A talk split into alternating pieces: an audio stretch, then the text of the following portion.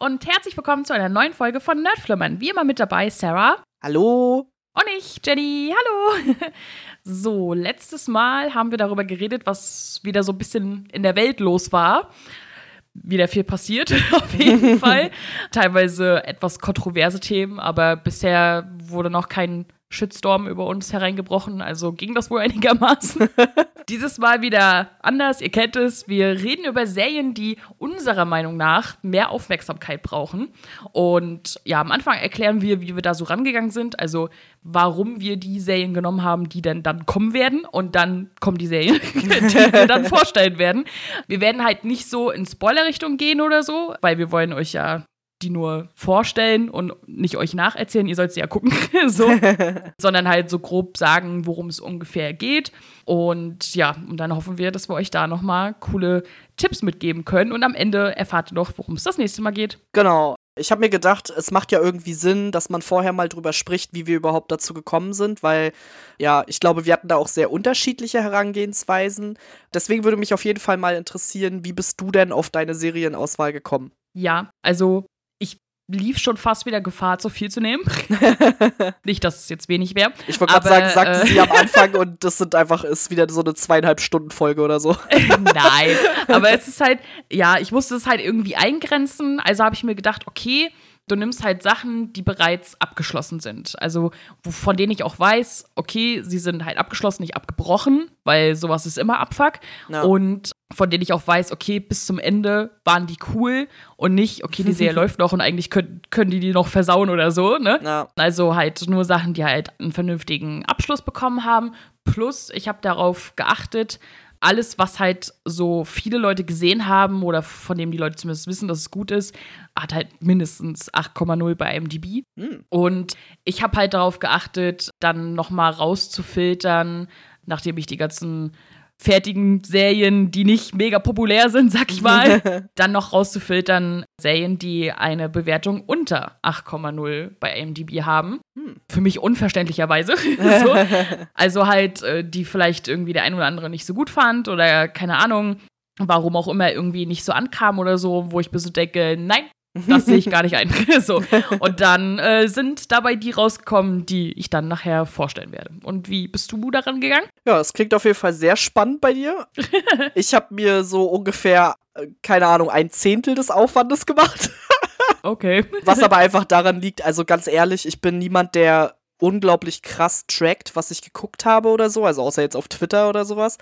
Deswegen ist es bei mir sehr schwer, das sowas dann immer nachzuvollziehen. Also ich hätte da jetzt nicht gewusst, wonach ich googeln soll.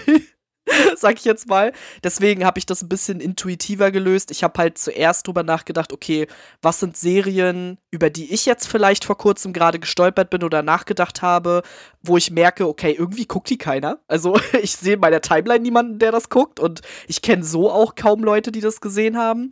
In der zweiten Instanz habe ich dann nochmal überlegt, über welche Serien habe ich vielleicht auch hier schon mal kurz gesprochen, wo ich aber vielleicht noch nicht so die Zeit oder die Muße oder was auch immer hatte, quasi genauer zu sagen, was ich daran geil fand. Ja, und dann habe ich halt versucht, eine Mischung zu nehmen aus Serien, die ich halt feier, Animes und koreanische Dramen, weil ich mir halt so dachte, dass sind die, also die beiden Fächer quasi, von denen Jenny vielleicht weniger gesehen hat oder gar nichts gesehen hat, wo ich dann halt ein bisschen mehr zu beitragen kann und vielleicht den einen oder anderen, der da auch noch nicht so viel Kenntnisse hat, vielleicht auch noch so ein bisschen abholen kann, weil ich sag mal, gerade so im Bereich der, äh, von den koreanischen Serien kommt natürlich jetzt auch sehr viel, gerade durch Netflix.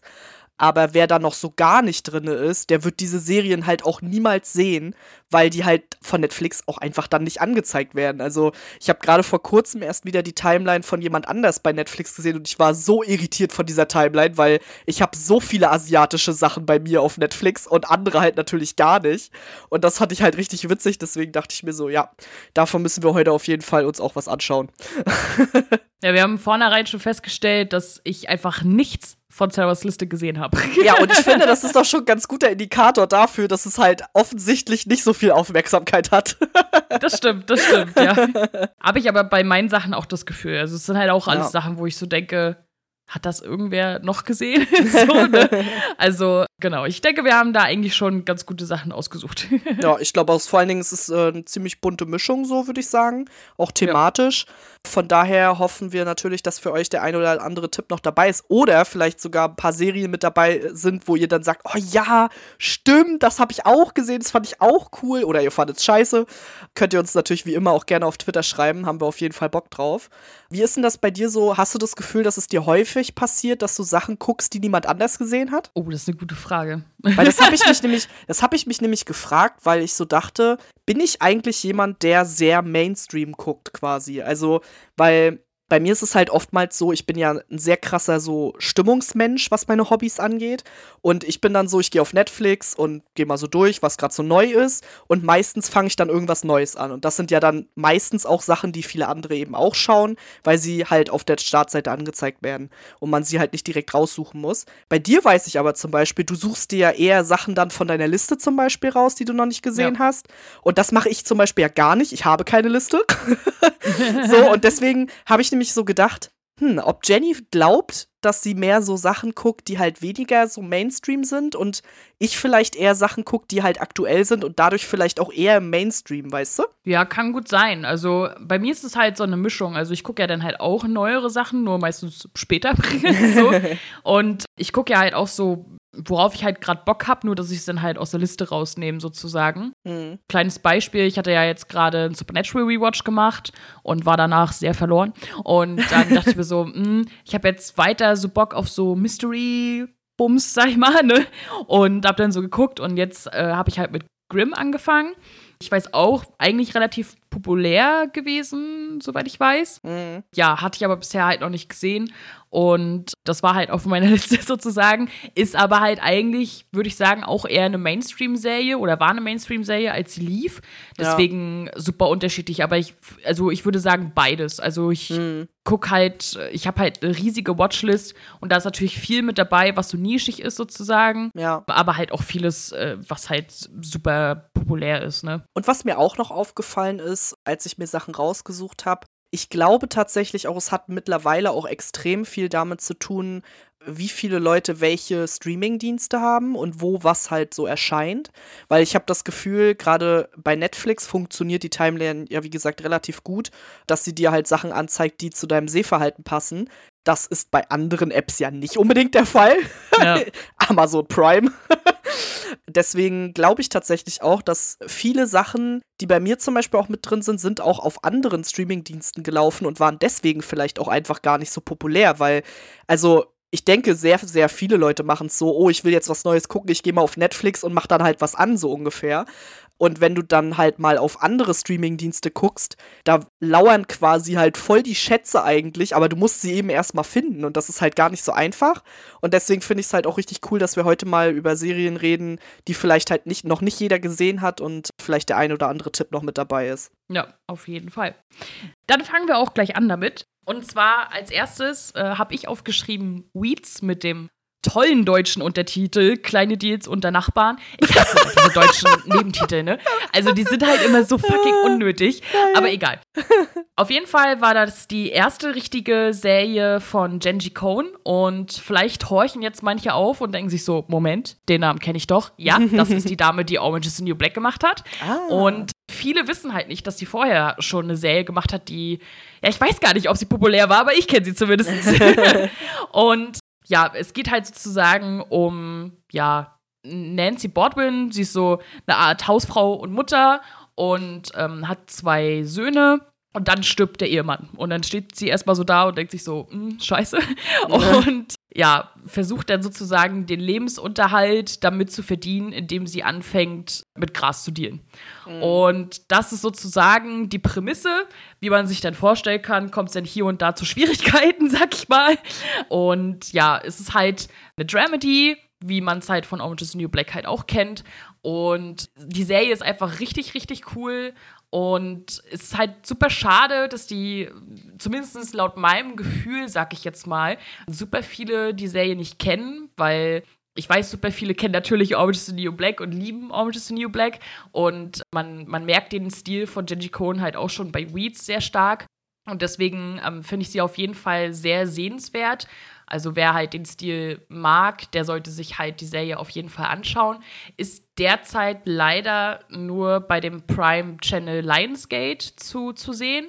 Aber alles hat ja auch immer so Probezeiten oder so. Ne? Also ja. kann man ja auf jeden Fall irgendwie mal reingucken. Aber ich würde sie auf jeden Fall empfehlen, ja. Ja, ich, ich weiß auch, dass du die Serie schon mal in, in irgendeinem anderen Kontext auch schon mal erwähnt hattest. Ich weiß nicht, ob es bei Orange is the New Black war oder irgendwie anders. Auf jeden Fall habe ich das noch im Kopf, dass du die schon mal empfohlen hast. Klingt auf jeden Fall interessant, finde ich. Und ist, glaube ich, auch eine Serie, die bei einem relativ breiten Publikum funktioniert, würde ich jetzt mal so behaupten. Weil, ja, ja ist ja schon ein Thema, was durchaus interessant klingt, sag ich mal. Genau, meine erste Serie, die auf meiner Liste ist, ist dort gelandet, weil aktuell die zweite Staffel und damit auch die letzte Staffel erschienen ist, nämlich Carnival Row. Und dabei handelt es sich um eine Fantasy-Serie bei Amazon Prime, ist auch eine Prime-Eigenproduktion und ich glaube, die erste Staffel, ich weiß gar nicht mehr, wann die rauskam, vor zwei Jahren oder nee, das war sogar noch vor Corona, glaube ich. Es war die Zeitrechnung vor Corona. und auf jeden Fall ist die erste Staffel schon eine ganze Weile her und es kam halt eine ganze Weile gar nichts. Vor allem auch deswegen, weil der Hauptdarsteller Orlando Bloom ist und wir wissen ja alle, der ist zwischenzeitlich irgendwie mehrfach Vater geworden oder so, keine Ahnung. Oh, echt? ja, oder einmal Vater geworden, ich weiß es nicht. Auf jeden Fall ist er zwischendurch Vater geworden und dadurch hat sich einiges verschoben. Dann kam noch die Pandemie und so weiter. Und ja, dadurch hat sich, haben sich die Dreharbeiten da immer wieder verschoben. Jetzt kam aber endlich die zweite Staffel raus und es äh, ist halt auch die finale Staffel. Ja, und das Ganze ist im Prinzip eine, ja, ich sag mal, eine schon eine Krimi-Geschichte, aber basierend in einem Fantasy-Universum. Also Carnival Row ist ein Stadtviertel, was so ein bisschen viktorianisch, Steampunk-mäßig wirkt. Und ja, es wirkt so ein bisschen wie das alte London, würde ich jetzt mal so sagen, aber mit Fantasy-Elementen, denn ja, in, diesem, in dieser Welt, die dort existiert, geht es halt um Stadtstaat namens The Burg. Und dort leben Menschen zusammen mit Fabelwesen im Prinzip, also sowas wie Feen und so weiter. Und ein zentrales Thema in der Serie ist quasi die politische und ethnische Spannung zwischen den Einwohnern dort und den Migranten, also den Leuten, die dort eben ankommen, die halt teilweise Feenwesen sind oder auch sowas wie, wie heißen die denn, so Faune und sowas spielen da halt eine große Rolle und die werden halt auch sehr unterdrückt. Es spielt auch eine große Rolle, dass die prostituiert werden, auch zwangsprostituiert werden. Und ja, also diese ganzen Spannungen zwischen quasi, ich sag mal, normalen Menschen und Feenwesen. Dazu kommt halt, dass Orlando Bloom spielt einen Inspektor, der versucht, einen brutalen Mordfall zu lösen. Das ist halt quasi das zentrale Thema der ersten Staffel. Er trifft dann auf eine Figur, die äh, ja ein Feenwesen ist und das ist die liebe Cara Delevingne, wegen der ich das Ganze erst gar nicht gucken wollte. Weil ich die vorher so furchtbar fand als Schauspielerin. Also sie ist ja hübsch, aber ja, das war's dann halt in meinen Augen auch irgendwie. Aber ich muss sagen, sie hat ihren Job in der Serie sehr gut gemacht. Also sie spielt die Rolle wirklich sehr überzeugend. Was ich aber persönlich am besten fand, war halt einfach dieses also ich finde, das Thema, dieses Ganze mit den Migranten und wie die alle zusammenleben, wie ist es, wenn sich daraus Beziehungen bilden und wie wird das von außen gesehen? Ich fand das thematisch alles sehr aktuell und gleichzeitig mit dieser Fantasy-Thematik, aber auch so ein bisschen aufgelockert, sag ich mal. Und auch die Nebenstories, die so erzählt werden, also es werden halt auch noch ähm, Nebengeschichten erzählt, zum Beispiel von einer Adligen, die mit einem, ja, mit einem Feenwesen quasi zusammenkommt, der ebenfalls adlig zu sein scheint. Ich glaube, es wird gar nicht so explizit gesagt. Aber auf jeden Fall möchte er sie heiraten und das wird aber gar nicht so gern gesehen, dass so Mischehen sozusagen entstehen. Und ja, wie gesagt, also ich finde, das ist eine sehr aktuelle Serie. Ich habe die zweite Staffel noch nicht geguckt, habe aber mega Bock drauf. Und ich hoffe, dass sie das Ganze auch zu einem guten Ende bringen, weil das Ende der ersten Staffel war mega spannend und ich warte halt schon die ganze Zeit so richtig angespannt auf die zweite. Und ich liebe halt auch Orlando Bloom, deswegen, ähm, ja. Also ich freue mich auf jeden Fall drauf und kann die Serie auch wirklich nur empfehlen. Wie gesagt, Amazon Prime. Ja, ich bin immer so ein bisschen Also ich hatte sie bisher halt nicht so auf dem Schirm, auch wenn Prime einen gerade mit Werbung damit zuballert derzeit. So, Das ne? stimmt, ja. Wegen Veröffentlichung der zweiten Staffel. Weil erstens, Cara Delevingne, schauspielerisch dachte ich mir so, oh nee. Zweitens, ich bin jetzt nicht der größte Orlando Bloom-Fan. Und halt, äh, Fantasy ist für mich halt immer schwierig, äh, ob ich es mag oder nicht. Es kommt immer ganz stark drauf an. Aber ich denke, irgendwann werde ich da mal reingucken. so, weil ich komme irgendwie gefühlt an keiner Serie so wirklich vorbei, was soll ich sagen. Und deswegen mal schauen. Klingt ja an für sich ja schon ganz interessant. Vielleicht, wenn ihr das dann auch, wie du beschreibst, wirklich dann so gut machen, so, ne? Ja. Dann, ja, mal gucken, ob es mir dann doch gefällt, sozusagen. ja, als nächstes wollte ich einmal Bloodline vorstellen. Das ist eine Netflix-Serie, dementsprechend auf Netflix verfügbar. Und grob gesagt geht es darum, dass äh, am Anfang der Vater einer Familie stirbt und ein einer der Kinder, ein Sohn, halt dann dafür zurück in den Heimatort kehrt. Und dann kommen da dann so im Laufe der Zeit ganz viele Intrigen raus, weil die sind alle miteinander irgendwie zerworfen aufgrund von Streits, aufgrund von der eine irgendwie drogensüchtig und dealt und der andere von der Familie verächtet wegen irgendwas in der Vergangenheit und so. Und das hat aber alles so eine Spannung und ist halt so aufgebaut, dass sie es halt so nach und nach erst so ein bisschen auflösen, immer so mit so Hints zwischendurch. Aber es hat so eine erdrückende Stimmung, weil die sind alle pisst, sag ich mal. so. Und alle so, "Mm, wir beobachten uns gegenseitig und keiner traut hier irgendwem. Und du denkst dir so, aber warum mögen die sich alle nicht? so, ne? Und lösen das so nach und nach auf und dann passieren auch noch Dinge, sag ich mal. Dass das halt echt cool gemacht ist. Sie haben halt äh, auch ich sag mal, nur drei Staffeln gemacht und äh, eine Staffel hat, glaube ich, elf Folgen oder so. Also ist halt auch jetzt nicht mega lang.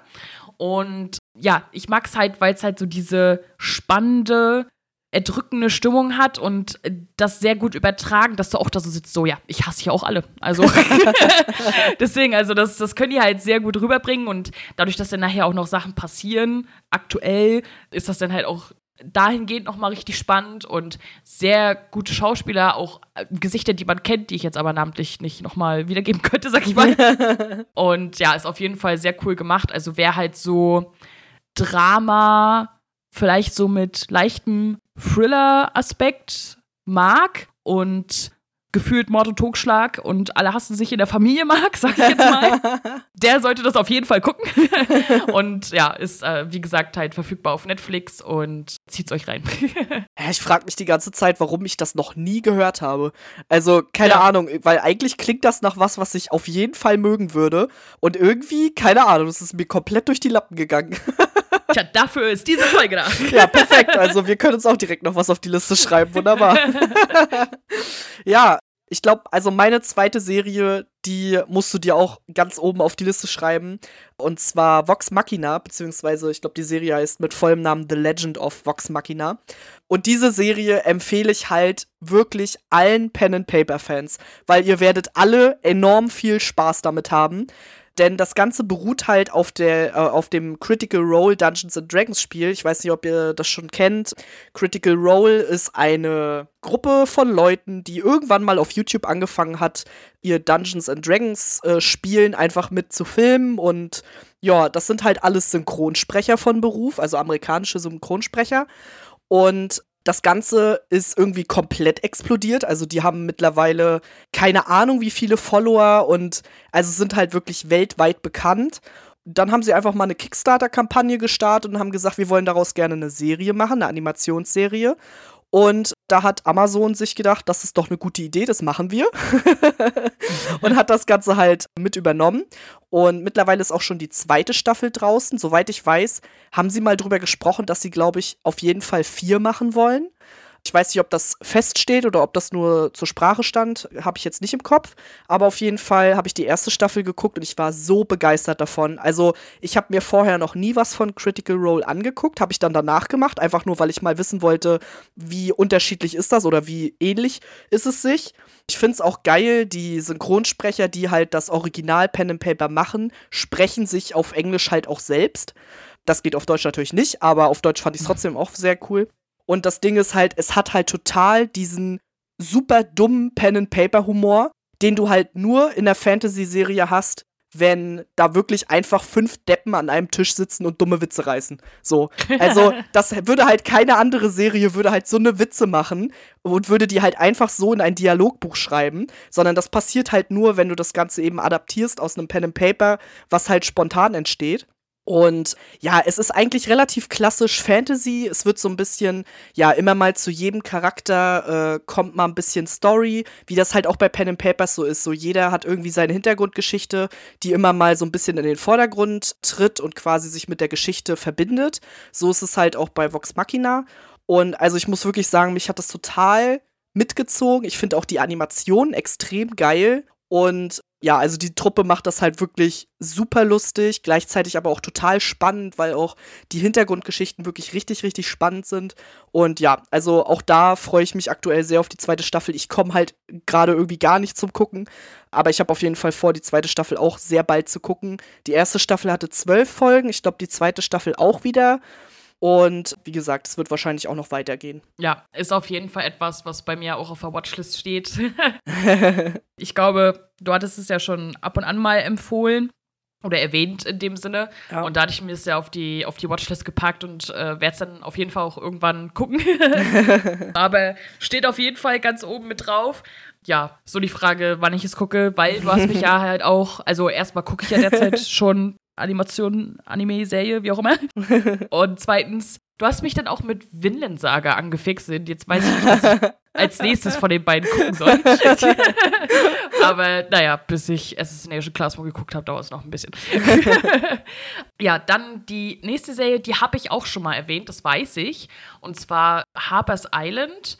Das ist eine Miniserie. Es hat nur eine, eine Staffel mit 13 Folgen. Und ihr müsst euch vorstellen, eine Hochzeit, die findet auf Harper's Island statt. Ja.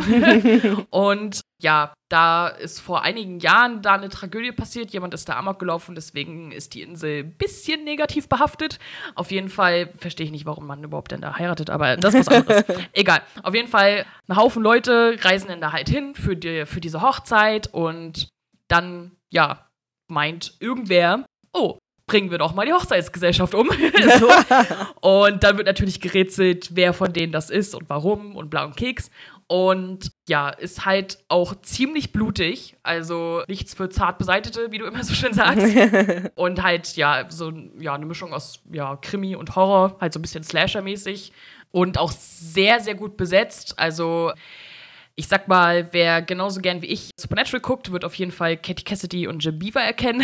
die spielen da nämlich mit, aber auch viele andere äh, Gesichter, die man sehr gut kennt. Und das ist halt eine kurze, spannende brutale, coole Serie für zwischendurch. Leider derzeit nirgendwo verfügbar. Das tut mir sehr leid, jetzt habe ich euch angefixt, ihr könnt es aber, aber wenn sie irgendwann wieder verfügbar ist, weil vor kurzem war sie noch verfügbar, egal. wenn sie irgendwann wieder verfügbar ist, dann guckt sie auf jeden Fall. Ist halt schnell durchgeguckt, aber ist halt schon ziemlich cool. Also wer halt auch so eine Art Filme mag, gibt es ja tatsächlich öfter mal, der wird mit der Miniserie auf jeden Fall sehr glücklich sein. Ja, das klingt auf jeden Fall ganz gut. Jo. Ich habe mir auch noch mal eine Animationsserie rausgesucht, weil gibt ja nicht genug Animationsserien auf meiner Liste.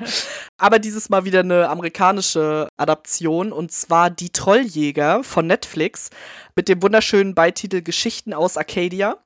Und das Ganze basiert witzigerweise auf den gleichnamigen Büchern von Guillermo del Toro, den wir hoffentlich alle kennen. Und ganz ehrlich, also ich finde, diese Serie ist so ein kleines, aber feines Netflix-Juwel. Also, weil man denkt, wenn man das sieht, wenn man auch den Stil sieht, dass es halt eine Kinderserie ist so. Und ja. das Ding ist aber, die Serie schafft es halt sehr gut, so einen Balanceakt zu schaffen zwischen Kinderserie, Familienserie, aber auch ernsten Themen und durchaus cooler Action. Und die Serie besteht aus, ich versuche es gerade noch so nebenbei, aus drei Staffeln war es genau. Aus drei Staffeln. Es gibt aber noch Fortsetzungen in Form von anderen Serien, die andere Figuren als Schwerpunkt haben. Also drei von oben gibt es noch und die Zauberer sind aber beide nicht so gut wie die Hauptserie. Und dann hat Netflix 2021 noch einen Abschlussfilm rausgebracht, den habe ich aber selber noch nicht gesehen, weil ich irgendwie das noch nicht übers Herz bringen kann, diese Serie abzuschließen. Denn eigentlich, also eigentlich ist die Handlung relativ simpel. denn der 16-jährige Jim Lake bekommt durch ein Amulett, was er zufällig bekommt, die Kräfte des Trolljägers. Das Problem ist nur, der Trolljäger ist halt normalerweise ein Troll. und er ist halt ein Mensch und wird damit halt quasi damit konfrontiert, dass neben seiner normalen Realität, der Menschenwelt, auch noch die Trollwelt existiert und er muss diese jetzt quasi beschützen als der Trolljäger. Und da kommen natürlich allerlei böse Gestalten zum Vorschein, gegen die er kämpfen muss. Er hat noch einen besten Freund, der ist so dieser typische Sidekick, Streberboy, der halt in der Schule von niemandem gemocht wird, aber die beiden sind Best Buddies. Da gibt es noch das Mädchen, in das natürlich er verliebt ist und aber irgendwie sind die beiden auch befreundet und also eigentlich alles relativ typische Tropes. Aber ich finde, das Besondere an der Serie ist zum einen, es hat so dieses, ich weiß gar nicht, wie man das sagen soll, es hat so dieses besondere Animationsflair, was halt viele Produktionen haben, die aus dem Hause DreamWorks kommen. Also so mhm. zum Beispiel hier How to Train a Dragon, wie heißt das auf Deutsch nochmal? Drachenzähmen leicht gemacht. Äh, Drachenzähmen leicht gemacht, genau. Kommt ja aus dem gleichen Studio. Lustigerweise gibt es auch direkt in der ersten Folge, äh, sieht man, wie in seinem Zimmer ein Bild von dem Drachen steht, von ohne Zahn. also auch ganz süß gemacht. Also dieser Animationsstil ist es halt, der super schön ist, finde ich. Und es ist halt dauerhaft so eine Mischung aus Spannung und Humor, der aber, wie gesagt, sowohl für Kinder als auch für Erwachsene richtig gut funktioniert, finde ich. Und gleichzeitig hat es aber auch so echt diebe Themen. Und ja, keine Ahnung. Also ich war halt total gepackt von dieser Serie. Ich habe damit überhaupt nicht gerechnet. Eigentlich habe ich sie auch nur geguckt, weil Guillermo del Toro drauf stand, so ganz ehrlich. aber er hat die Geschichte halt wirklich richtig gut geschrieben irgendwie. Und man fiebert halt die ganze Zeit total mit. Ich habe halt die, wie gesagt, die anderen Serien auch noch geguckt, die Spin-offs. Die können das Ganze aber halt nicht so gut tragen. Und ich bin jetzt mal gespannt, wie der Abschlussfilm dann halt werden wird, weil der soll halt so ein bisschen alles zusammenbringen. Der große Abschlusskampf, wie man das ja so kennt. Der Film heißt auch Das Erwachen der Titanen, alles klar. Und aber wenn ihr auf Animationsserien steht, wenn ihr den Animationsstil von Drachenzähmen leicht gemacht zum Beispiel mögt, dann äh, kann ich euch die Serie echt nur empfehlen. Ja, klingt doch ganz süß. Und vor allem, ne, wo GM und der Tore draufsteht, ja. das ist meistens gut. Also von daher kann man sich eigentlich immer drauf verlassen. das stimmt, ja. Ich würde gerne als nächstes Secret Diary of a Call Girl vorstellen. der Titel klingt schon wild und das ist es auch. In der Hauptrolle haben wir Billy Piper, die vielleicht die ein oder anderen auch aus Penny Dreadful kennen. Und sie gibt vor, sie wäre Sekretärin in einer Anwaltskanzlei. Tatsächlich ist sie aber ein Callgirl und äh, sie trennt halt beruflich und privat halt ganz strikt sozusagen, sodass halt nicht mal ihre besten Freunde was davon wissen. Als Grund, warum sie das macht, gibt sie halt an, dass sie halt sowohl Sex als auch Geld liebt, also sehr simpel. und oft wird halt in der Serie auch so die vierte Wand durchbrochen, weil sie ist der Erzähler und sie spricht auch teilweise direkt zu den Zuschauern. Und das ist halt super cool gemacht. Gerade, es sind halt vier Staffeln und gerade in den ersten drei Staffeln ist es halt teilweise super lustig, weil man halt irgendwie pro Folge mehr oder weniger neuen Kunden kennenlernt und die teilweise halt total strange Vorlieben haben, die sie dann halt da erfüllt sozusagen. Und das ist schon ziemlich lustig, sag ich mal. und ja, also wer jetzt irgendwie keine, ja, keine Ableitung gegen das Thema hat, sag ich jetzt mal, der wird auf jeden Fall eine lustige Serie treffen, wo halt nichts irgendwie ein Tabu ist auf jeden Fall. Also das muss man bedenken. und wo dann halt wirklich einfach sie begleitet wird sozusagen und sie halt, wie gesagt, auch mit dem Zuschauer spricht ist derzeit äh, sowohl auf RTL Plus in der Flatrate verfügbar als auch auf Freebie. Das heißt, wenn ihr RTL Plus nicht habt, könnt ihr es auch kostenlos auf Freebie gucken. Das ist sehr gut. Das heißt, alle können es gucken. Yay! und ja, es ist wirklich sehr lustig. Also, ich habe die jetzt auch schon mehrmals durchgeguckt. Ich habe sie auch mittlerweile zu Hause, weil man, also zumindest ich kann sie mir immer wieder angucken und ich feiere die Serie auf jeden Fall sehr. ich weiß auch noch ganz genau, dass du mir die Serie auch schon seit Jahren empfiehlst und ich habe ja. irgendwann mal die erste Folge geguckt und ich war so, ja, aber nee. Also, äh, ja, ich verstehe, warum du es magst, aber für mich war es in dem Moment dann irgendwie nicht das Richtige und dann habe ich es nicht weitergeguckt. Aber ich kann mir gut vorstellen, dass es halt eine Serie ist, auf die muss man halt Bock haben. Äh, aber ja. wenn man dann halt Bock drauf hat, dann kann man damit richtig Spaß haben, auf jeden Fall. Hm. Ja, ich habe als nächstes eine koreanische Serie auf meinem Zettel und zwar eine Krimiserie, nämlich Stranger.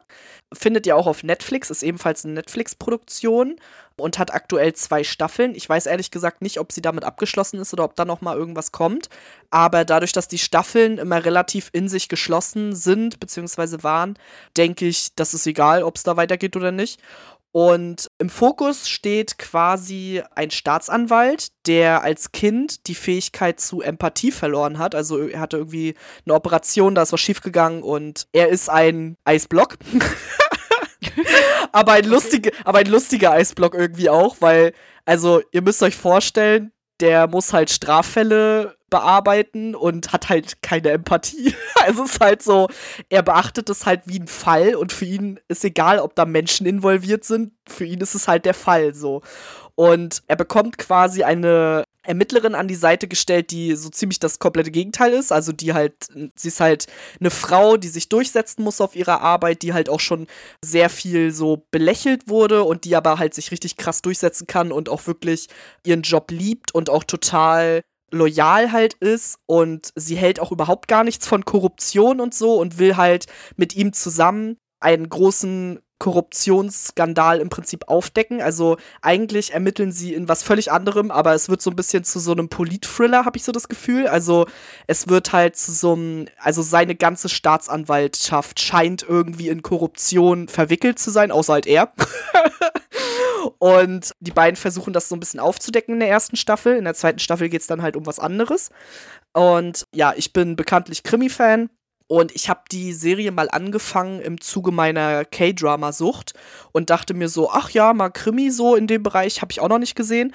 Und ich war echt beeindruckt davon, wie das Ganze aufbereitet ist. Also ich finde, koreanische Thriller bzw. Krimis haben noch mal so was anderes Düsteres. Also ich glaube, wer schon mal was in dem Bereich gesehen hat, der weiß, was ich meine. Alle anderen müssen es sich unbedingt mal angucken, weil es ist halt schon sehr bedrückend. Es ist sehr viel Dialog. Es wird sehr viel geredet über Dinge, von denen ich keine Ahnung habe. Also sie sprechen auch sehr viel über die Hierarchien da in der Staatsanwaltschaft und so. Das ist schon ein bisschen anstrengend. Aber gleichzeitig ist es auch total spannend, finde ich, weil man halt so gar keine Ahnung von diesem ganzen Thema hat. Also ich saß am Anfang halt wirklich so da so, ey, keine Ahnung, wie das in Korea funktioniert. Warum mischt der Staatsanwalt sich da überhaupt so ein? Also das habe ich überhaupt nicht verstanden. Aber so mit der Serie wird das halt ein bisschen klarer, finde ich. Und ja, und deswegen finde ich die halt so besonders, weil gerade so als Krimi-Fan habe ich das Gefühl, man sieht ja doch immer relativ oft das Gleiche, gerade so im amerikanischen Bereich. Und da fand ich, war das mal eine richtig schöne Ausnahme, halt ruhig erzählt, gleichzeitig aber eben spannend durch das ganz andere Thema. Und mit diesem ganzen Korruptionsding fand ich es halt auch noch mal cool, weil das scheint in Korea auch ein großes Thema zu sein. Wahrscheinlich überall, aber da scheint es auch krass in den Medien mal gewesen zu sein. Und das ist so ein bisschen die Verarbeitung davon. Deswegen kann ich auf jeden Fall sehr empfehlen, Stranger auf Netflix. Ja, klingt eigentlich ganz gut, ne? Ich bin ja, ja immer so ein, so ein Typ, ich weiß nicht, also es ist nicht mal unbedingt bewusst, aber ich traue mich immer an so asiatische Sachen nicht ran. Mhm. Also ob es jetzt halt so koreanische Serien sind oder japanische Serien oder irgendwie sowas in der Richtung. Also ja. ich habe ja auch in meiner Timeline auf Twitter habe ich halt auch so ein, zwei Leute, die gefühlt nur sowas gucken, die brennen dafür. die gucken auch nur so asiatische Filme und so. Ist auch vollkommen, vollkommen cool, ne?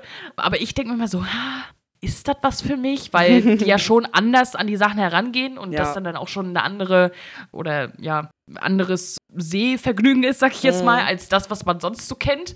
Was eigentlich doof ist, dass es mich davon abhält, aber Gewohnheitstiere sind wir halt. Ja, ne? klar. Wobei es ja vielleicht eigentlich ganz gut wäre, eher da heranzutreten, gerade weil es halt was Neues ist, wie du ja eben schon meintest. Ja. Und ja, muss ich halt auch mal schauen, ob ich da nicht auch mal mich weiterbilde. Ich weiß nicht, wie ich es anders ausdrücken soll. Ja, ich glaube, aber ich glaube auch, die Hürde ist da halt auch immer so ein bisschen, also mittlerweile geht's ja bei Netflix. Mittlerweile hauen sie ja auch viele Sachen so mit Synchronisation raus, auch wenn die immer ganz schrecklich ist. Mhm. Aber viele Sachen davon sind ja auch gar nicht synchronisiert. Das heißt, du musst mit Untertitel gucken. Und also, ich will nicht lügen, das ist schon ein bisschen anstrengend auch. Also, ich musste bei der Serie wirklich immer 100% dabei sein, um alles mitzubekommen, gerade wenn es dann halt wirklich da an die Hierarchien in der Staatsanwaltschaft geht und du halt alles mitlesen musst parallel, ist es schon anstrengend. Also das muss man schon auch können. Habe ich jetzt aber eigentlich nicht so ein Problem mit. Also Ja, okay, ich sag gut. mal, zum Beispiel Terrace House haben wir auch immer mit Ja, stimmt. geguckt. Ja. Und Vis-a-vis gab es ja auch nicht synchronisiert, war auch Spanisch Hm. mit deutschen Untertitel. Also das ist jetzt nicht so das Problem. Aber dadurch, dass ich jetzt halt Stranger thematisch von dem, was du erzählt hast, eigentlich ganz interessant fand, vielleicht wäre das dann mal so der Ja. Punkt, mal in diese Richtung zu schauen. Als nächstes habe ich auf meiner Liste Chosen. Das ist eine Serie mit äh, drei Staffeln, aber ich glaube, A, nur sechs Folgen oder so, also äh, nicht sehr lang. Und da geht sozusagen darum, es fängt an, dass ein Familienvater eines Tages irgendwie eine Box zugeschickt bekommt und da ist eine Pistole und ein Foto eines ihm unbekannten Mannes drin mit der Aufforderung, diesen zu töten. Und er stellt dann halt fest, dass er Teil eines, ja, Spiels geworden ist, sag ich mal, wo halt so eine mysteriöse Organisation, die sich die Wächter nennen, halt äh, ja Leute auserwählen, die halt aufeinander Jagd machen, sozusagen. Hm. Und da geht's halt in allen drei Staffeln drum, nur dass halt jeweils jemand anderes im Fokus ist. Also äh, in der ersten Staffel ist Milo Ventimiglia im Fokus sozusagen. In der zweiten Staffel Chad Michael Murray. Und äh, in der dritten Staffel Rose McGowan. Und damit drei große Namen tatsächlich. und es ist halt, es ist halt sehr cool gemacht, weil es halt natürlich, also dadurch, dass es halt nur so kurze Folgen sind, weil die eine Folge geht nur so 23 Minuten. Das heißt, eine Staffel hat halt sechs Folgen, man ist super schnell durch damit. Dadurch, dass es halt so kurz ist und alles irgendwie super schnell geht und du so denkst, what the fuck, was ist hier los? so, ist es halt echt cool gemacht. Es ist halt, es geht aber wirklich super schnell alles. Und man, wenn man halt, sag ich mal, einen Tag Zeit hat, sozusagen, dann kann man sich da halt richtig einmal reinwerfen, sozusagen. Und ist da halt dann voll mit drin. Ja, also kann ich nur empfehlen. Glücklicherweise auch derzeit kostenlos auf Freebie, also könnt ihr euch reinziehen, ohne dass ihr was dafür bezahlen müsst. Und ich habe das Gefühl, niemals jemand hat diese Serie gesehen. Und aufgrund der Schauspieler, die ich halt gerade angesprochen habe, habe ich sie mir ne, genau deswegen angeguckt und ich fand es richtig spannend, ich fand es wirklich cool und ja, kann ich auf jeden Fall nur empfehlen. Klingt gut auf jeden Fall, finde ich. Ja. Ich habe als nächstes ein Anime auf meiner Liste und lustigerweise, also der würde, glaube ich, auch in die Kategorie fallen, wird irgendwie generell schlechter bewertet, kann ich gar nicht verstehen. Und zwar Cabaneri of the Iron Fortress.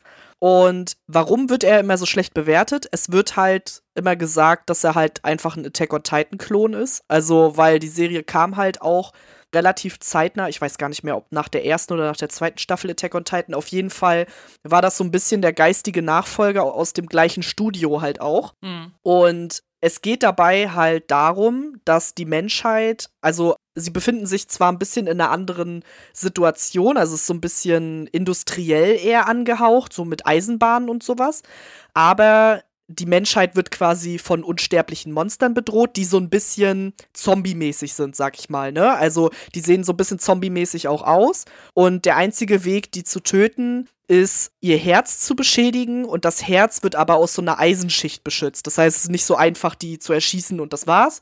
Und die Menschen werden halt teilweise wirklich von denen überrannt in Massen. Und das ist sozusagen die Bedrohung, die in diesem Anime stattfindet. Und er geht quasi damit los, dass eine dieser Eisenbahnstationen, wo sich die Menschen halt aufhalten, wird überrannt. Und der Hauptcharakter Ikoma befindet sich in dieser Stadt und er hat so ein bisschen, also er ist so ein Erfindertyp, würde ich sagen. Und äh, er hilft halt auch dabei, diese Lokomotiven am Laufen zu halten. Und er wird dann, ja, in einen Kampf verwickelt, wird dabei verletzt. Und ja, er will sich quasi schon opfern, um quasi seine Leute zu retten, weil er halt, ja, wie das so zombie-mäßig halt ist, er denkt, er wird jetzt einer von denen. Und dann kommt aber die geheimnisvolle Mumei um die Ecke, so eine Kämpfer-Tussi in so halb Kimono, würde ich sagen. Also die sieht schon ganz fancy aus. Und sagt ihm quasi, er ist jetzt ein Hybrid aus Mensch und Kabane, so heißt diese Viecher nämlich, nämlich ein Cabaneri und deswegen auch Cabaneri of the Iron Fortress, weil das Ganze spielt dann nämlich hauptsächlich innerhalb beziehungsweise auf diesem Zug, um den es geht. Denn mit diesem Zug versuchen sie halt natürlich Leute zu retten, zur nächsten Station zu kommen, überhaupt von A nach B zu kommen, halt innerhalb dieser Monster. Und ja, ich sag mal so, also es gibt Parallelen, durchaus. Und ich verstehe auch, woher die Kritik kommt, dass quasi das Studio einfach versucht hat, diesen Hype, den Attack on Titan ausgelöst hat, quasi in eine neue Serie mit reinzubringen und einfach genau das gleiche nochmal zu machen. Aber ich sag mal, jetzt so rückblickend betrachtet auf das, was jetzt bei Attack on Titan passiert und wie sich das Ganze entwickelt hat, ist die Serie halt einfach viel simpler. Es ist halt auf die Fresse, geile Action, sieht mega geil aus, hat einen richtig coolen Soundtrack und ist es ein Attack on Titan-Klon? Vielleicht, aber einer, der Spaß macht. so, und das ist halt eine Staffel. Ich glaube auch wirklich, ja genau, zwölf Folgen. Und äh, sie haben dann irgendwie noch mal so Filme gemacht, wo sie dann in zwei Filmen die Handlung nochmal erzählt haben. Und der dritte Film, der erzählt dann nochmal was Neues. Den habe ich tatsächlich aber nie gesehen. Also die Staffel funktioniert durchaus auch alleinstehend, finde ich, auch wenn das Ende natürlich offen ist dann. Aber ich, also ich hatte mit der Serie einfach enorm Spaß, weil ich sie optisch so geil fand, weil die Musik halt auch total episch war. Also so die Sachen, die ich gerade am Anfang von Attack on Titan mochte, die hat die Serie halt auch richtig gemacht, finde ich. Und halt nicht einfach nur abgeklatscht, sondern da was Cooles draus gemacht. Und deswegen finde ich persönlich die halt trotzdem sehr empfehlenswert. Ja, auf die Fresse sieht geil aus. Klingt danach, dass es auf meine Watchlist gehört.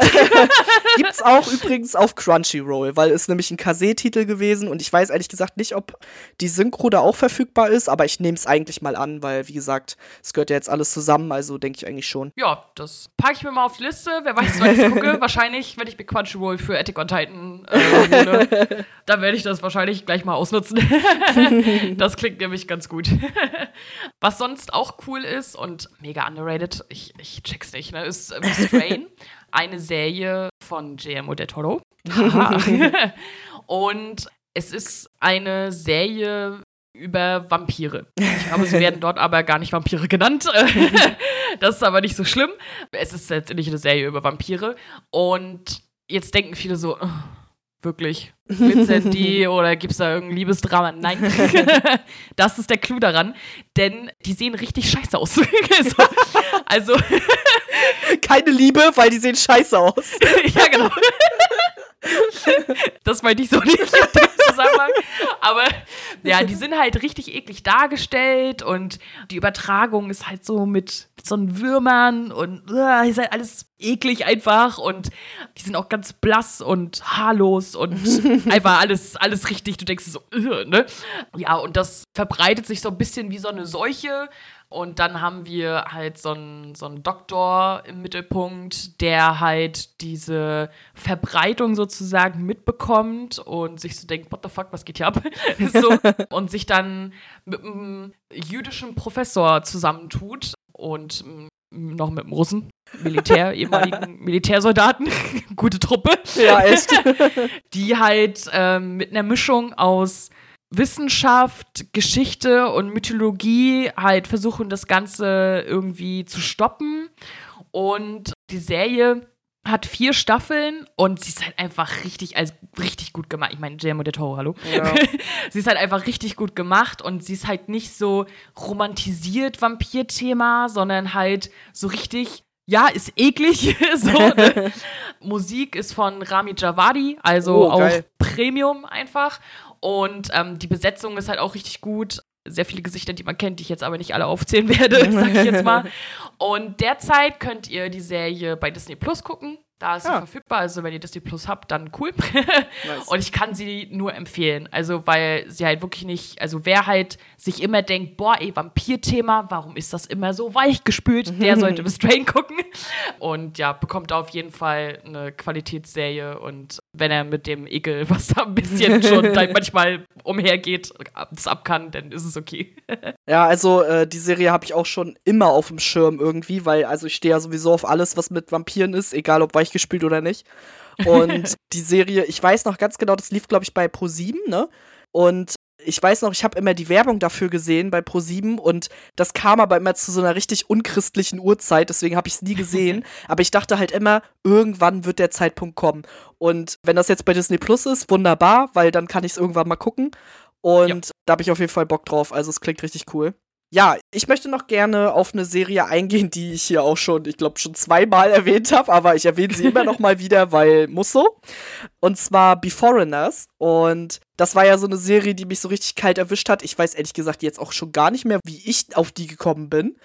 Auf jeden Fall eine Serie, die ich in der, Moment, jetzt muss ich kurz überlegen, war es. ARD oder ZDF? ZDF, ne? In der äh, ZDF-Mediathek gesehen habe. Und das Ganze ist eine norwegische Serie. Wie gesagt, ich habe sie schon öfter mal empfohlen, weil ich einfach, also ich fand die erste Staffel so mindblown. Die zweite Staffel war auf jeden Fall auch cool. Und das Ganze ist sogar eine HBO-Produktion, was ja auch schon mal für Qualität spricht auf jeden Fall. Und das ist auch so, weil ja, in dieser Serie geht es quasi darum, dass in der Hauptstadt von Norwegen, in Oslo, plötzlich Menschen aus anderen Epochen auftauchen. Ihr müsst euch das so vorstellen, dass die einfach aus dem Wasser auftauchen. Also die stranden quasi irgendwo im Meer, kommen hoch und dann ist da eine Frau, keine Ahnung, aus dem viktorianischen Zeitalter, aus dem viktorianischen London oder so.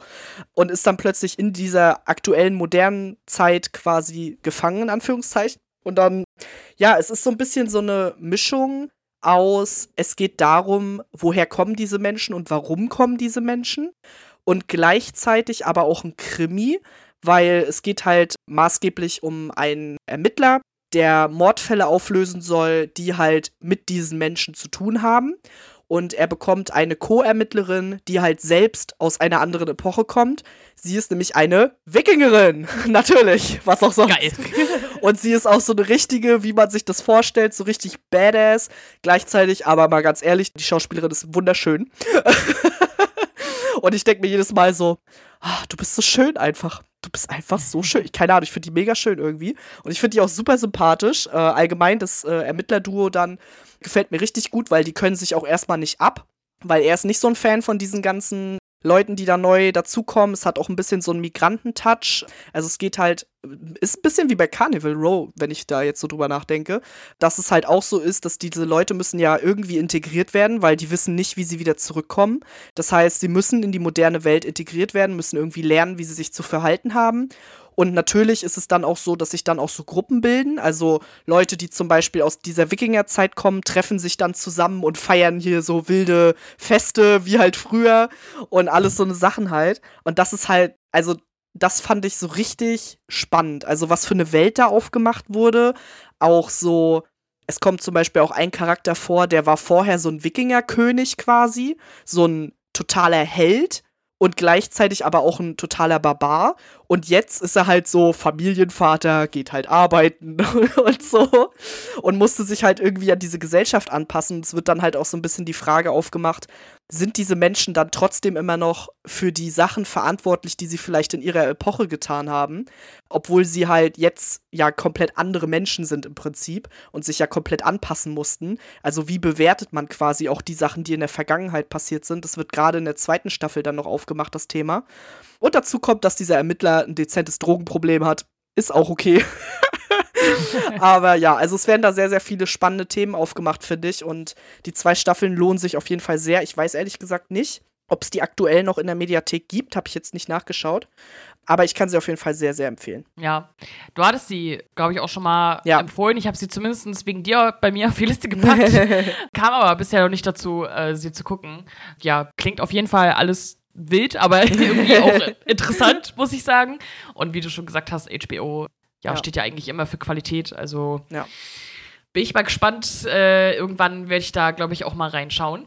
Als nächstes habe ich auf der Liste etwas, was du auch gesehen hast, und zwar iZombie. Yay. Und habe ich auch immer das Gefühl, dass es irgendwie zumindest im deutschen Raum irgendwie nischig ist und halt Ja. irgendwie kaum jemand gesehen hat. Im amerikanischen Raum war es auf jeden Fall sehr populär. Und ja, also ihr müsst euch vorstellen, ja, es geht halt so ein bisschen um Zombies, die aber halt nicht so la The Walking Dead sozusagen unterwegs sind, sondern sie haben halt ja sehr blasse Haut und weiße Haare und ja, können schon mehr oder weniger normal leben, sag ich mal. mehr oder weniger. Und müssen sich zwar äh, trotzdem ernähren von Gehirn, aber ja, im Mittelpunkt steht Liv, die ja, ich glaube gleich in der ersten Folge oder so zu einem Zombie wird und sich dann halt auch von Gehirn ernähren muss, ist aber bei ihr relativ praktisch, denn sie arbeitet in der Gerichtsmedizin. so. Das heißt, sie kann das Ganze tun, ohne jemandem zu schaden. Und noch viel besser, sie hilft dann bei der Aufklärung von den jeweiligen Mordfällen, denn sobald sie halt ein Gehirn gegessen hat, übernimmt sie auch Fähigkeiten und Erinnerungen, die dann halt wie so ein Flashback in ihrem inneren Auge auftauchen sozusagen. Und das ist teilweise so lustig, also oh ja. wie sie dann halt einfach auf einmal Chinesisch sprechen kann oder irgendeine, irgendeine Sportart, Kampfsportart kann oder sonst irgendwas oder ein ganz anderes Verhalten an den Tag legt, weil sie auch so die Persönlichkeit dann annimmt sozusagen. Und das ist halt total lustig. Und ja, nachher geht es halt natürlich storytechnisch noch alles so ein bisschen tiefer, sag ich mal. Aber das ist sozusagen die Hauptprämisse und das ist halt wirklich sehr cool gemacht. Und ja, kann ich auf jeden Fall nur empfehlen. Ist derzeit auf Netflix. Also, wenn ihr da Bock drauf habt, dann könnt ihr die Serie auf Netflix gucken. Ist halt so, ja, so ein bisschen Comedy und Krimi, sag ich mal. Und ja, ist auf jeden Fall richtig cool. Ja, finde ich auch. Und vor allem, also ich mag bei iZombie auch total, dass es so eine Mischung ist aus episodischen Inhalten, aber es hat schon auch eine fortlaufende Story. Und ja. auch wenn es nachher zum Ende hin ein bisschen absurd wird, wie es ja so oft ist, wenn irgendwas zu lange fortgeführt wird, finde ich halt, funktioniert das richtig gut. Und auch so, also es basiert ja auf einem Comic und ich finde dieses Opening ja auch so geil. Das ja. musste ich auch immer mitgucken, einfach. weil ich das so cool fand. Und ja, also ich mochte iZombie auf jeden Fall auch sehr gerne. Kann ich auf jeden Fall auch empfehlen.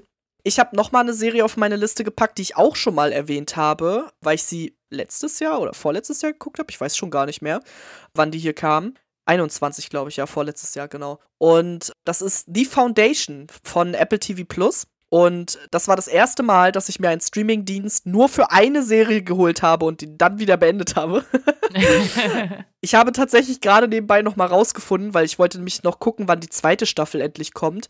Die wurde nämlich auch schon angekündigt und die soll jetzt im Sommer 23 kommen. Dann habe ich auch wieder Apple TV Plus und da muss ich erstmal Sachen nachholen, weil also ich glaube, das ist auch noch mal so eine Fundgrube für richtig geile Serien, weil Apple bringt richtig coole Sachen raus. Genau, und The Foundation hat mir zum Beispiel auch sehr gut gefallen.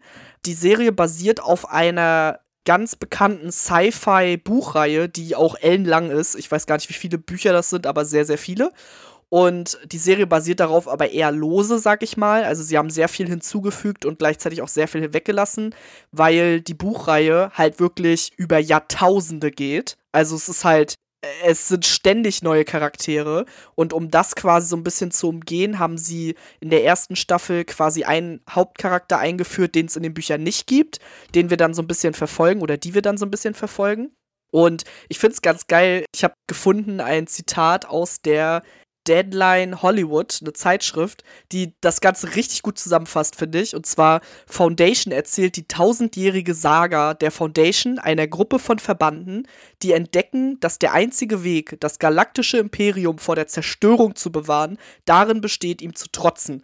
Und das Ding ist halt, es gibt in dieser Welt, in der die Menschen quasi über das ganze Universum verstreut sind, gibt es ein Imperium, das von Klonen regiert wird. Also es ist quasi immer eine Dreifaltigkeit aus einer Person. Also eine Person regiert das Imperium, aber immer als einmal als, ich sag mal, 30-jähriger Mann, einmal als 60-jähriger Mann und einmal als Kind geklont quasi. Und wenn der alte Mann stirbt, dann wird wieder ein Baby-Klon gemacht und dann rückt das wieder so auf quasi. Also, dass immer drei Herrscher sind, aber eigentlich dieselbe Person. Und damit wird quasi, also sie wollen damit eine Stabilität wahren, indem sie quasi immer drei Perspektiven der gleichen Person haben aus verschiedenen Altersgruppen. Und ja, das Ganze wird dann aber von einem Mathematiker angezweifelt, der halt die Foundation gründet. Und die Hauptcharakterin ist eine junge Mathematikerin quasi, die einen Preis gewinnt und damit quasi in die Foundation mit eingeführt wird. Und das Ganze ist super vielschichtig, gleichzeitig aber auch nicht so Sci-Fi, wie man sich das vorstellt. Also die sind jetzt nicht da permanent am Umherfliegen und mit irgendwelchen Aliens am Reden oder so, gar nicht. Sondern es ist sehr am Boden geblieben, finde ich. Gleichzeitig der Produktionswert unglaublich geil. Also die haben da richtig viel Kohle reingesteckt. Sieht richtig, richtig stark aus. Richtig geile Schauspieler. Ich bin ja ein Riesenfan von, ich habe schon wieder seinen Namen vergessen, der auch bei Sherlock Holmes Moriarty gespielt hat oder bei The Terror auch mitgespielt hat. Und zwar Jared Harris, genau. Ich vergesse mal seinen Namen. Und auch ganz viele andere richtig geile Schauspieler, zum Beispiel der, dieser Imperator, sag ich mal, in seiner, in seiner erwachsenen Version ist ein Schauspieler aus Herr der Ringe.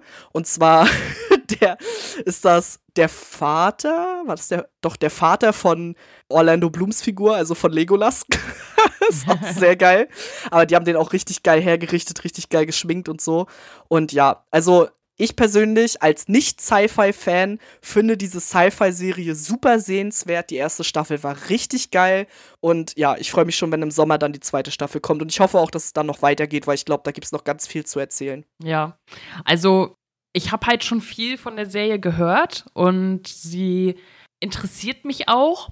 Aber die Hürde ist halt, ich will mir dafür nicht extra Apple holen, ne? Verstehe ich. Das ja. ist halt, ja, also, aber ja, es gibt halt jetzt auch schon ein, zwei andere Sachen von Apple, wo ich mir so denke, oh, das würde ich mir vielleicht angucken. so. Also jetzt kommt auch demnächst ja irgendwie noch eine Serie mit Tom Hiddleston. Mhm. Und vielleicht hole ich mir dann mal, um mal halt einfach ein paar Sachen fix durchzugucken. so. Und dann würde Foundation da auf jeden Fall mit draufstehen, ja. Also, Ja. Ja. Nice. Auf jeden Fall auf der Liste mit drauf. Als nächstes habe ich auf der Liste The Man in the High Castle. Kennen vielleicht einige namentlich. Ich habe aber das Gefühl, es hat, haben nicht so viele gesehen, weil sich viele so dachten, hm, naja. so.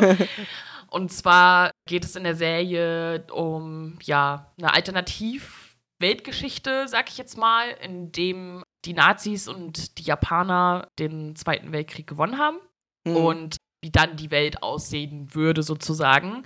Und ja, man sieht ja letztendlich, dass die sozusagen die Welt mehr oder weniger in sich aufgeteilt haben und sieht halt maßgeblich aus Sicht von Amerika, wo sie halt Ost- und Westküste halt untereinander aufgeteilt haben, wie das Ganze halt dann so aussieht und natürlich halt dann auch mit äh, Widerstandskämpfern und so weiter.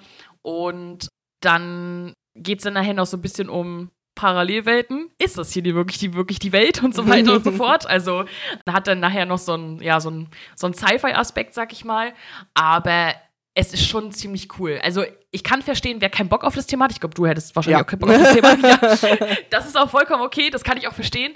Aber wer irgendwie sich so denkt, ach, das klingt ja ganz interessant, der sollte sich das, glaube ich, wirklich angucken, weil es halt echt spannend gemacht ist, weil es halt auch nicht so, oh, wir übertreiben jetzt hier und äh, keine Ahnung was, sondern dass man sich schon so denkt, so, ja, das kann ich mir schon vorstellen, wenn es so gekommen wäre. Zum Glück ja nicht. So, plus dann nachher noch so der, ich sag mal, philosophisch-Sci-Fi-Aspekt, der, der da noch mit reinspielt, wo du so denkst, ah, Moment, der äh, rödelt das Ganze noch so ein bisschen auf, sag ich mal. Also es geht halt nicht nur vier Staffeln darum, wie sieht die Welt mit den Nazis aus, so, was halt ganz cool ist auf jeden Fall. Es ist eine Prime-Serie, dementsprechend ist sie halt äh, auch komplett auf Prime verfügbar. Also wenn ihr da irgendwie Bock drauf habt und euch so denkt, so, ach naja, das interessiert mich schon, dann könnt ihr sie auf jeden Fall auf Prime gucken. Aber ich fand, also ich muss sagen, ich fand das Ende aber nicht so gut. Viele mochten es. Ich fand es nicht so gut, weil ich es irgendwie, ich fand es einfach komisch. Also es war nicht mal schlecht, ich fand es nur komisch. so. Aber äh, ansonsten fand ich die Serie richtig cool und wer sich dafür interessiert, der sollte da auf jeden Fall mal reingucken. Ja, also ich habe von der Serie auf jeden Fall bisher auch nur Gutes gehört von den Leuten, die Mhm. sie halt gesehen haben. Deswegen, ja, für mich ist es halt einfach nur thematisch überhaupt nicht meins. Jo. Aber wer weiß, vielleicht ist es ja doch irgendwann mal an der Zeit dafür. Mal gucken. auf jeden Fall eine Serie, die ich auch in den letzten Jahren für mich entdeckt habe, ist The Good Doctor. Und ich glaube, wir kennen alle mindestens eine Serie aus dem Medizinbereich. Und für mich ist aber The Good Doctor da auf jeden Fall ein Geheimtipp, den, glaube ich, auch noch nicht alle kennen aber vielleicht schon der ein oder andere mal im Fernsehen drüber gestolpert ist, denn da wurde sie auch ausgestrahlt hier bei uns. Das Ganze basiert eigentlich sogar auf einer südkoreanischen Fernsehserie, das wusste ich zum Beispiel gar nicht, und wurde halt von David Shaw äh, nach Amerika gebracht, der, der auch Dr. House produziert hat. Und ja, in dem, äh, in dem Ganzen geht es um einen autistischen Chirurgen, nämlich Sean, der halt inselbegabt ist. Also äh, alles, was mit Medizin zu tun hat, kann er halt vor seinem geistigen Auge quasi sehen. Also er kann quasi sich einen Körper so extrem krass von innen vorstellen, dass er halt sehr viele medizinische Probleme halt in seinem Kopf lösen kann, ohne überhaupt irgendwie interagieren zu müssen. Und was natürlich schon ein krasser Skill ist, aber gleichzeitig hat er eben Probleme mit der zwischenmenschlichen Arbeit und mit Patienten zu sprechen, mit seinen Kollegen. Das sind halt Sachen, die ihm schwerfallen und wo er sich halt oft, ja, ich sag mal, er ist halt eine sehr ehrliche Haut. und vielleicht drückt er sich da nicht immer so hundertprozentig gut aus, was er aber natürlich im Laufe der Serie halt auch noch lernt, besser damit umzugehen. Und ich finde halt diese Kombi aus einer Hauptfigur, die halt aus dem Autismus-Spektrum kommt und diesen medizinischen Aspekt, den man ja auch schon aus vielen anderen Sendungen kennt, finde ich halt hier richtig spannend, weil dadurch diese ganzen zwischenmenschlichen Interaktionen, die man, keine Ahnung, bei Grey's Anatomy oder so, da jeder mit jedem mal in die Kiste springt und keine Ahnung, das bekommt halt nochmal eine ganz andere Ebene, weil du halt einen Hauptcharakter hast, der eigentlich mit diesen zwischenmenschlichen Sachen nicht so gut klarkommt. Und am Anfang geht es natürlich noch sehr viel darum, wie er quasi zu der Person geworden ist, die er jetzt aktuell ist. Und später geht es dann aber auch mehr darum, dass er halt auch Beziehungen aufbaut, dass er zum Beispiel auch lernen muss, erst wie romantische Beziehungen funktionieren. Und das äh, spielt halt alles eine große Rolle. Das gefällt mir richtig gut. Und aber auch die medizinischen Fälle finde ich halt auch mega spannend. Und ich habe, glaube ich, drei Staffeln von aktuell vier auf Deutsch geguckt. Also die vierte Staffel muss ich noch gucken. Und das Lustige ist, die Serie gibt es aktuell auf Disney Plus, Amazon Prime und Netflix. Keine Ahnung, wie das passiert ist. Aber irgendwie gibt es sie anscheinend gerade überall. Von daher, äh, ich glaube, das ist ein Zeichen, dass wir sie alle gucken müssen. ja, ich habe sie halt auch schon auf dem Schirm. Also zum einen, weil ich halt wusste, dass es halt von den Leuten von Dr. House ist und ich mir so denke, Dr. House fand ich cool.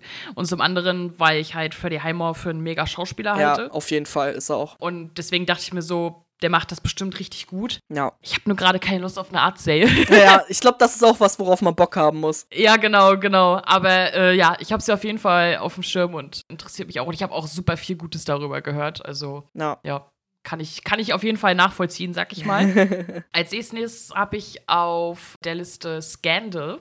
Ich habe auch mal das Gefühl, die kennt niemand, die Serie. Das ist aber okay, dafür bin ich ja jetzt da. So. Und zwar, ja, ihr müsst euch vorstellen, der, die Grundprämisse der Serie ist, dass, also es ist übrigens von Shonda Rhimes, dass Leute zu Olivia Pope, so heißt der Hauptcharakter, gehen und die sind meistens irgendwie berühmt oder halt haben eine hohe Position irgendwie, also sind halt schon in der Art höheren Gesellschaft und entweder sie werden halt irgendwie erpresst oder sie müssen halt irgendwas äh, verheimlichen oder so, dass halt eben kein Skandal entsteht oder es muss halt dann, wenn ein Skandal entstanden ist, halt so ein bisschen versucht werden, das Ganze zu entschädigen sozusagen. Und dafür ist halt Olivia und ihr Team zuständig. Die machen das dann beruflich. Die lassen sich dafür bezahlen, dass sie den Schaden halt so ein bisschen regulieren. Und ja, ich sag mal, wer Shonda Rhimes Zayn kennt, der weiß halt, äh, dass es halt nicht ohne Drama geht. Ne? Ich meine, die Frau hat auch Grey's Anatomy und How to Get Away with Murder gemacht. so. Und deswegen ja, geht das natürlich nachher auch in die ganz hohe Ebene im Sinne von Weißes Haus. so. und wird dann halt, also es ist halt so ein bisschen eine Politserie und ist dann halt so eine Mischung aus Drama und Politthriller, würde ich schon fast sagen.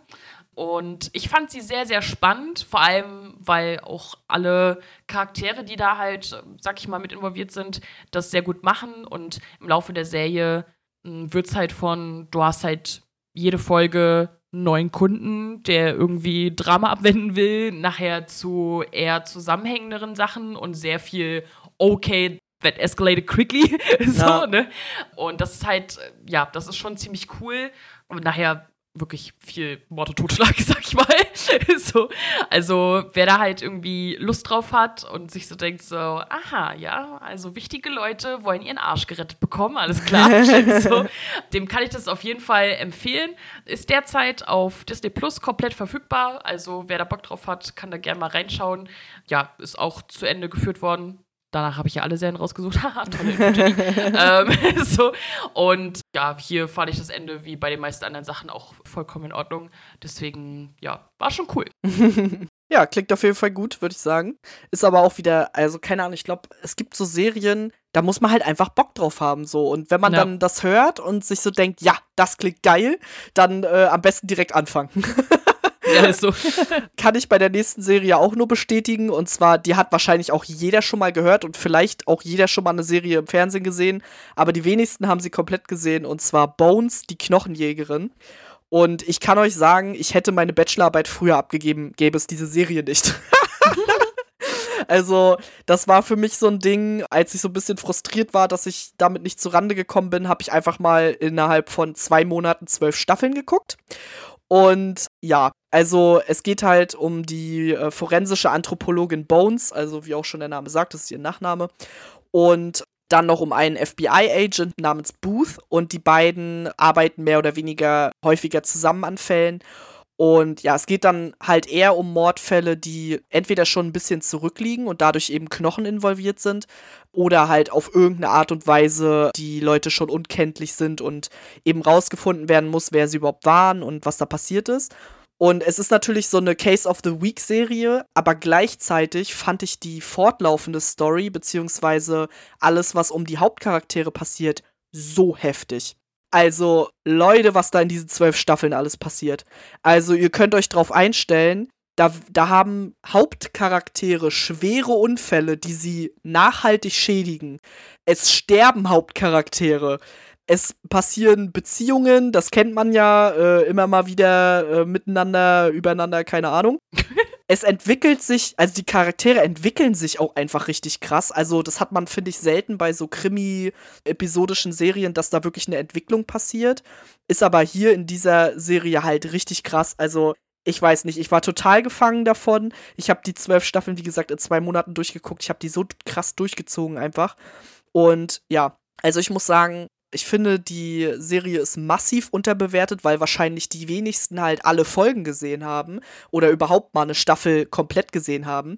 Und ja, aber in meinen Augen lohnt sich total, die wirklich mal komplett zu gucken, weil da wirklich so viel passiert mit den Charakteren. Und ich war nachher richtig emotional, als die Serie vorbei war, weil, ja, keine Ahnung, ich war da halt richtig drin.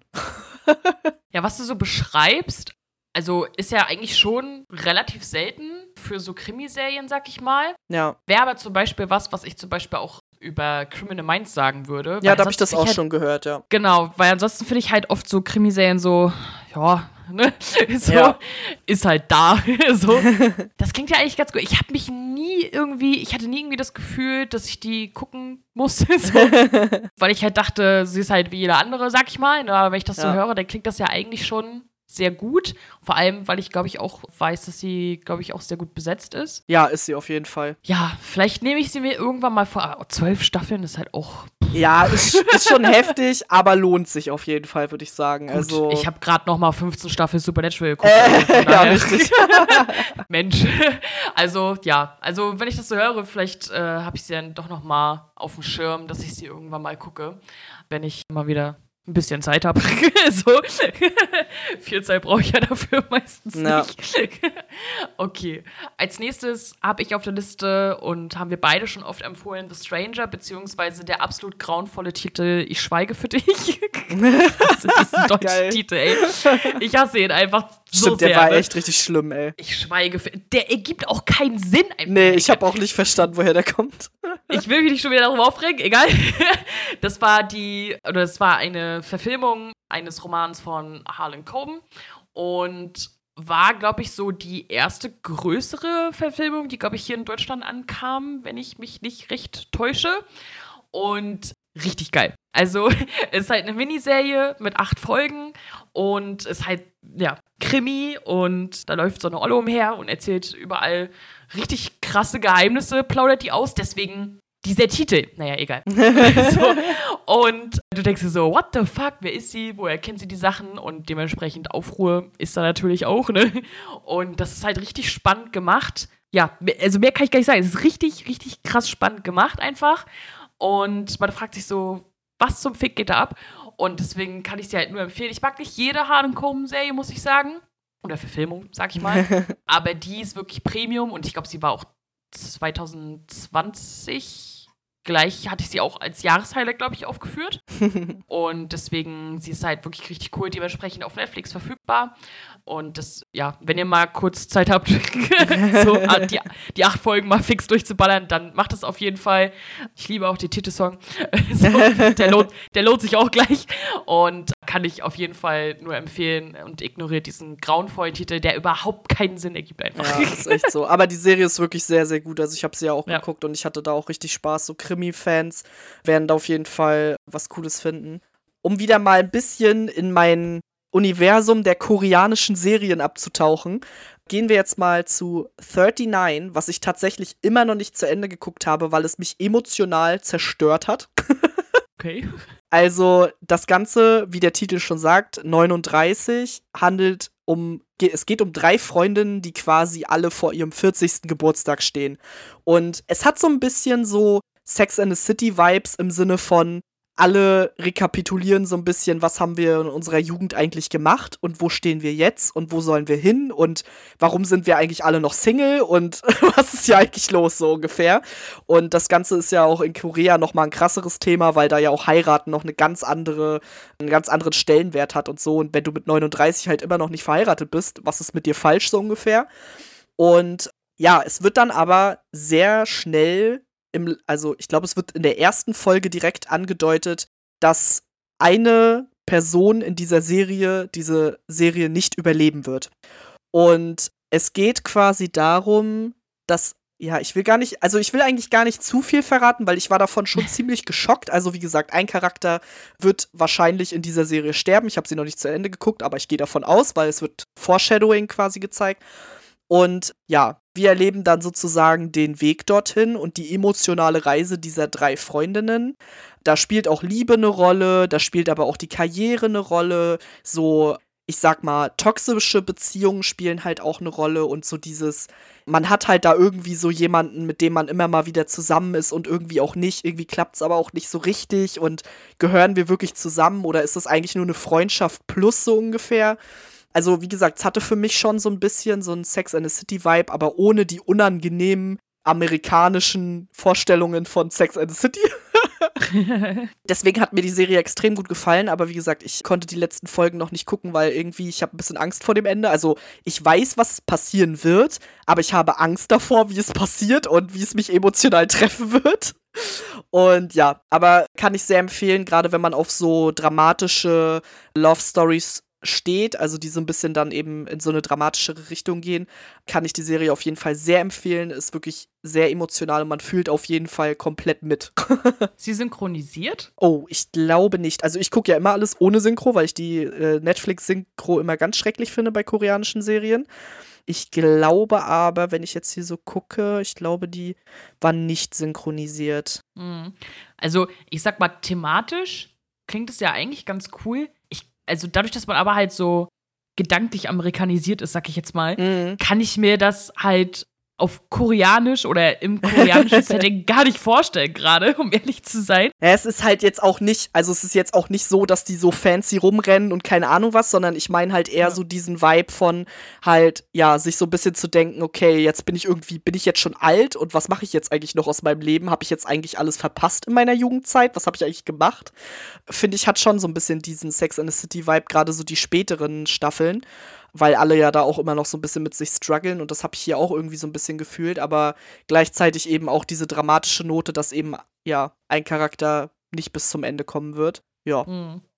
Ja, klingt auf jeden Fall ganz interessant. Also mal gucken. Also vielleicht muss ich mal mir diesen ganzen koreanischen Bums mal angucken. Ich weiß auch nicht. Was ich als nächstes auf der Liste habe, ist Tales of a City, beziehungsweise ich glaube auf Deutsch heißt es Stadtgeschichten. Ja. Mhm. Und das gab es schon früher als längerfristige Serie und dann gab es noch mal eine Neuauflage sozusagen, eine Art, ja. aber es war eher eine Art Fortführung. Mhm. Und zwar, wann war das noch mal? ist gar nicht so lange Vor her. Vor Corona. Vor Corona als, als Hint, sag ich mal. Genau. Und ja, ist eine Queer-Serie auf jeden Fall. Und ich habe die alten Folgen nicht gesehen. Ich glaube, die waren auch nirgendwo vollständig verfügbar und sahen auch ich sag mal, qualitativ nicht so gut aus. Ich glaube, die waren auch aus den 70ern, weil ich habe mir das danach mal angeguckt, aber nur so ausschnittweise und es war schrecklich. ja, schwierig, sag ich mal. Aber genau, die Neuauflage von 2019 übrigens ah, wurde dann von Netflix gemacht und ist dementsprechend auch bei Netflix verfügbar. Unter anderem spielt Elliot Page mit und ja, es ist eine sehr schöne Repräsentation der Queer Community. Ich finde, ich habe damit unter den realistischsten homosexuellen männlichen Sex gesehen, oh, den ja. ich je gesehen habe. Und es ist super emotional. Es, ja, es ist halt sehr repräsentativ, aber auch sehr neu. Also halt auch sehr im Sinne von, ja, wie sag ich das? Also viele aktuelle Themen sind da sehr aufgegriffen. Jetzt ja. nicht nur so basic, wir stellen hier queere Menschen vor, so, sondern halt auch, ich fand es auch schön, dass halt auch Trans halt viel eine große Rolle gespielt hat. Ja. Und ja, das Ganze hatte zehn Folgen und also diese Neuauflage hatte zehn Folgen und war wirklich super, super schön. Ich habe viel geheult. und ja, wer an, an einer schönen, emotionalen, respektvollen, breit gefächerten Queer-Geschichte oder mehrere Geschichten, es werden ja mehrere Leute beäugt, sag ich mal, interessiert ist, der sollte das auf jeden Fall gucken und irgendwie gefühlt, wir haben ja alle eigentlich Netflix, also ja. auf jeden Fall kann ich das nur empfehlen und es ist auf jeden Fall wirklich sehr, sehr schön und ja, habe ich auch das Gefühl, es ist halt irgendwie super untergegangen. Ja. Und deswegen wollte ich hier da nochmal drauf aufmerksam machen. Ja, bin ich der gleichen Meinung auf jeden Fall. Ich konnte mit dem Titel erstmal wieder gar nichts anfangen. Ich kann mir sowas einfach irgendwie nicht merken, keine Ahnung. Der Titel ist auch irgendwie so generisch, aber die Serie war wirklich richtig großartig. Ich fand es auch also ich fand es auch so toll, einfach diese ältere Dame war auch so, keine Ahnung, ja. die hat das auch so geil gemacht einfach. Also ja, ich fand es wirklich mega. Sie hat ja in der Originalbesetzung hat genau. sie die genau. Hauptrolle gespielt und sie spielt halt in der Neuauflage sozusagen dann der Anlaufpunkt für die ja. jüngere Generation. Das ist ganz cool. Ja. Oh, ist richtig schön, auch diese ganze Community und so. Also echt toll gemacht, finde ich auch. So, von emotional kommen wir jetzt zu komplett geistesgestört. Und zwar zu einem Anime, den ich aktuell auch gerade wieder gucke. Deswegen musste ich den mal mit reinnehmen, weil, also, es, man kann ihn nur lieben oder hassen. Was anderes geht nicht. Also, der, der Anime hat den wunderschönen Titel The Vampire Dies in No Time. Und genau so wird der Titel auch ausgesprochen. Das ist auch sehr wichtig. Also, es geht um einen Vampir, den du quasi nur anstupsen musst und dann zerfällt er zu Sand. Weil er halt okay. so empfindlich ist. Und dann, ja, dann wird er halt wieder zu einem Vampir, weil er ist ja unsterblich. Und aber er ist halt wirklich extrem empfindlich, sobald er erschreckt wird, zerfällt er zu Sand und dann kommt auch immer so im Japanischen immer so ganz tolles Snow. es ist total geil. Also, es ist eine wirklich komplett bescheuerte Serie, muss man dazu sagen. Also, man braucht auch einen komplett bescheuerten Humor dazu. Den habe ich aber Gott sei Dank. Und wir bewegen uns dann quasi, ja, also so halb episodisch, würde ich sagen. Also es ist schon eigentlich episodisch erzählt. Er lebt halt dann zusammen mit einem Vampirjäger, der halt so ein bisschen aussieht wie Alucard aus Helsing. aber nur das Outfit. Alles andere halt komplett anders. Also sonst, er hat so weiße Haare und sieht so voll Bubi-mäßig aus und dann aber mit diesem, mit diesem Anzug von Alucard. das ist halt bescheuert eigentlich. Und die müssen dann halt Vampire jagen und diese Vampire, die sind auch alle komplett bescheuert. Also da gibt es dann halt einen Vampir, dessen Ziel ist es, alle in ganz knappe Bikinis zu kleiden zum Beispiel. Der Humor ist auch total pervers teilweise. Es gibt auch einen Vampir, der sieht aus wie ein, ich kann es gar nicht beschreiben, es ist ein richtig ekelhaftes Monster. So eine Mischung aus Elefant, aber in so einem hautfarbenen Rosa mit so riesigen Augen und so einem kleinen Rüssel und es ist ekelhaft einfach nur. Aber das absolute Highlight in diesem Anime ist John. Und John ist ein, ich weiß gar nicht, wie man das nennt, ich glaube, ein Gürteltier. Ein kleines Gürteltier, was diesem Vampir gehört. Und John macht so ganz süße Geräusche. Also der kann halt nicht reden oder so, sondern der macht halt so njum, njum, njum, njum, njum, njum, njum. und alle verstehen den aber komischerweise, weil er auch immer so er macht auch so Mimik und Gestik so mit Gegenständen dann halt immer und ist so bescheuert, aber es ist auch so niedlich einfach nur. Und das ist so eine Serie, ich bin jetzt gerade in der zweiten Staffel, die läuft jetzt aktuell gerade auf Crunchyroll Und jede Woche gucke ich davon eine Folge und ich bin einfach gut gelaunt. Also das Opening ist schon so total lustig und total, ach, wir machen jetzt uns einen schönen Tag hier. Und dann kommt diese Folge und dann sehe ich John, wie er wieder nom, nom, nom, nom, nom macht und irgendwas komisches macht oder irgendwie das komisch findet, was die Leute da alle machen. Und das reicht mir dann schon. Also es ist wirklich komplett bescheuert, aber ich muss es an dieser Stelle einfach mal empfehlen, weil ich glaube, das ist so ein Ding, was halt sehr schnell untergeht, gerade weil es halt ja, da kannst du halt nicht groß erzählen, was es für eine Story hat, weil es hat halt keine großartige Story. Es ist halt einfach witzig. Klingt wild, auf jeden ja, Fall. ist es auch. Also, äh, ich denke mir gerade nur die ganze Zeit so in meinem Kopf so, what the fuck. Aber äh, ja, warum nicht? Also, man muss auch mal Quatsch gucken. Ja, es muss ja nicht auch. immer alles super ernst sein. Finde ich auch. Deswegen passt das auf jeden Fall schon. Ja, dahingehend jetzt wieder zurück zu super ernst. Wäre meine nächste Empfehlung The Alienist, beziehungsweise äh, auf Deutsch heißt das die Einkreisung, glaube ich. Ja. Irgendwie so. Hm. Und ja, ist eine Serie, die bei uns auf Netflix verfügbar ist. Derzeit mit zwei Staffeln, mit insgesamt 18 Folgen. Und da geht es, zumindest in Staffel 1, um eine Mordserie, die aufgeklärt werden soll. Wir sind so um Ende 1800 zeitlich.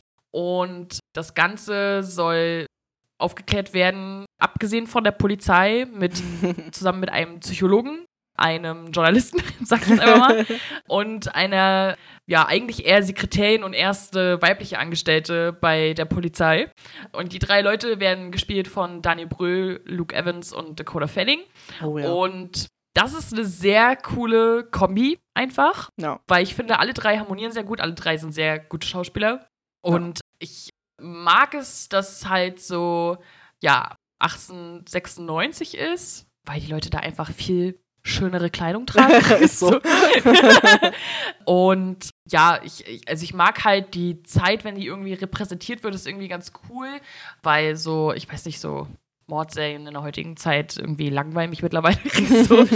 Und diese Kombination, weil jeder ja auch anders daran geht, ne? Also Dakota Fanning muss sich halt auch selber dann halt auch mal so ein bisschen beweisen, ne? Sie wird halt auch nicht so richtig ernst genommen als erste weibliche Person beim NYPD und dann Daniel Brühl so als Psychologe, der irgendwie da noch so nebenbei seinen eigenen Film schiebt und Dinge Ja. aufarbeitet, sag ich jetzt mal.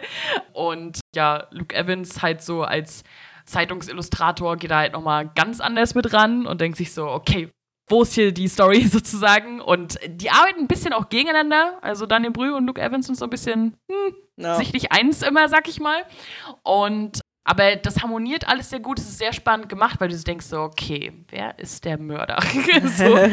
Aber ja, halt anders, als man es halt sonst kennt, weil es eine andere Zeit ist. Und das ist, finde ich, sehr erfrischend. Natürlich spielt da dann noch viel Korruption mit rein und so weiter. Und in der zweiten Staffel geht es dann natürlich auch um eine andere Mordserie sozusagen. Ich weiß nicht, ob davon noch mehr kommen soll.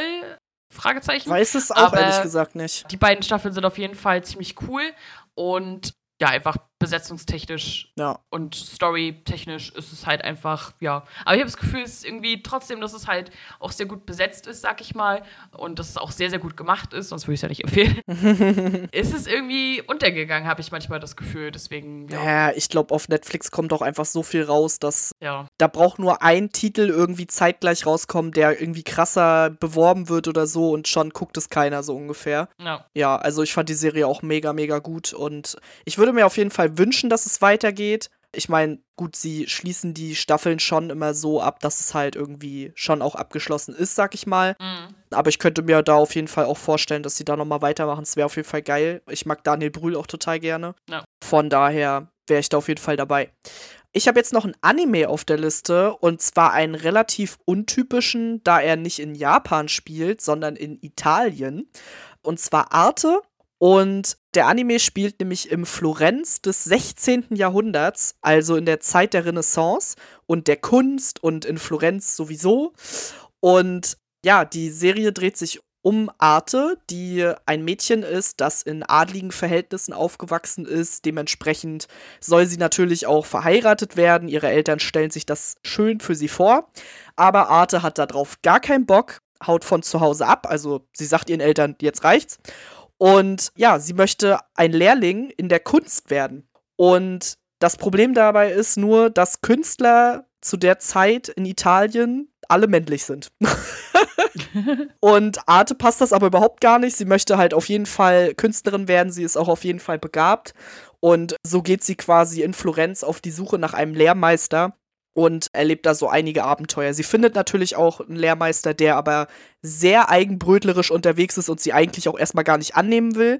Sie zeigt ihm aber quasi, dass sie Kampfgeist hat und damit ist man im Prinzip auch schon beim Kernpunkt dieser Serie, denn Arte ist so eine tolle, starke Frau, die halt einfach ihrer Leidenschaft nachgehen will und einfach den ganzen Männern in ihrer Umgebung zeigt, dass sie es halt voll drauf hat. Also sie schnappt sich dann halt einfach die Zementsäcke und schleppt die da bis zum Getno, bis ihre Hände bluten und die Männer stehen alle drumrum und denken sich, ach du Scheiße, was, was macht die Frau da? Und ihr ist es halt auch scheißegal, dass sie adlig ist. Sie will da auch nicht irgendwie anders behandelt werden oder so. Und das zeigt sie aber mit so einer also was ich halt bei ihr auch richtig schön finde, sie zeigt das mit so einer positiven Art. Also sie ist jetzt nicht so total grantig zu allen oder so, sondern sie ist total nett, total lieb. Selbst wenn jemand ihr dumm kommt, ist sie halt immer noch freundlich und immer noch so, ja, sie, sie glaubt halt einfach an sich selbst und an ihren Traum. Und das merkt man halt die ganze Zeit. Ja, also ich kann die Serie wirklich nur empfehlen. Hat zwölf Folgen, kann man, ich glaube, mit Untertiteln auf Crunchyroll gucken, weil die synchronisierte Fassung gibt es, meine ich, nur auf DVD und Blu-ray. Aber die Serie lohnt sich total. Also es ist eine richtig schön erzählte Geschichte über ein Mädchen, das halt gerne ihrer Leidenschaft nachgehen will, dann wie sie eben auch viele Menschen dadurch kennenlernt, die sie dann auf ihrem Weg begleiten. Sie lernt zum Beispiel auch eine Kurtisane kennen und lernt durch sie auch ganz viel ja, was es heißt, eine Frau zu sein in der Welt, in der sie lebt. Und ja, also diese Mischung aus der Zeit des 16. Jahrhunderts, der ganzen Kunstszene, aber auch der Begebenheit, dass sie eben eine Frau ist, finde ich richtig schön zusammengeführt. Und ich hätte ehrlich gesagt nicht erwartet, so ein Thema mal in einem Anime zu sehen. Mittlerweile lese ich natürlich auch den Manga, musste sein. Äh, aber ja, der Anime lohnt sich auf jeden Fall auch sehr. Der schließt auch an einem guten Punkt ab, finde ich. Und ja, kann ich sehr empfehlen. Klingt auf jeden Fall interessant, sag ich jetzt mal. Gut, ihr Name ist natürlich dann auch ein bisschen ja. obvious, sag ich mal. Aber ja, warum nicht? Als nächstes auf der Liste habe ich die Serie Girls. Das ist eine Serie von Lena Dunham, die auch selbst die Hauptrolle spielt.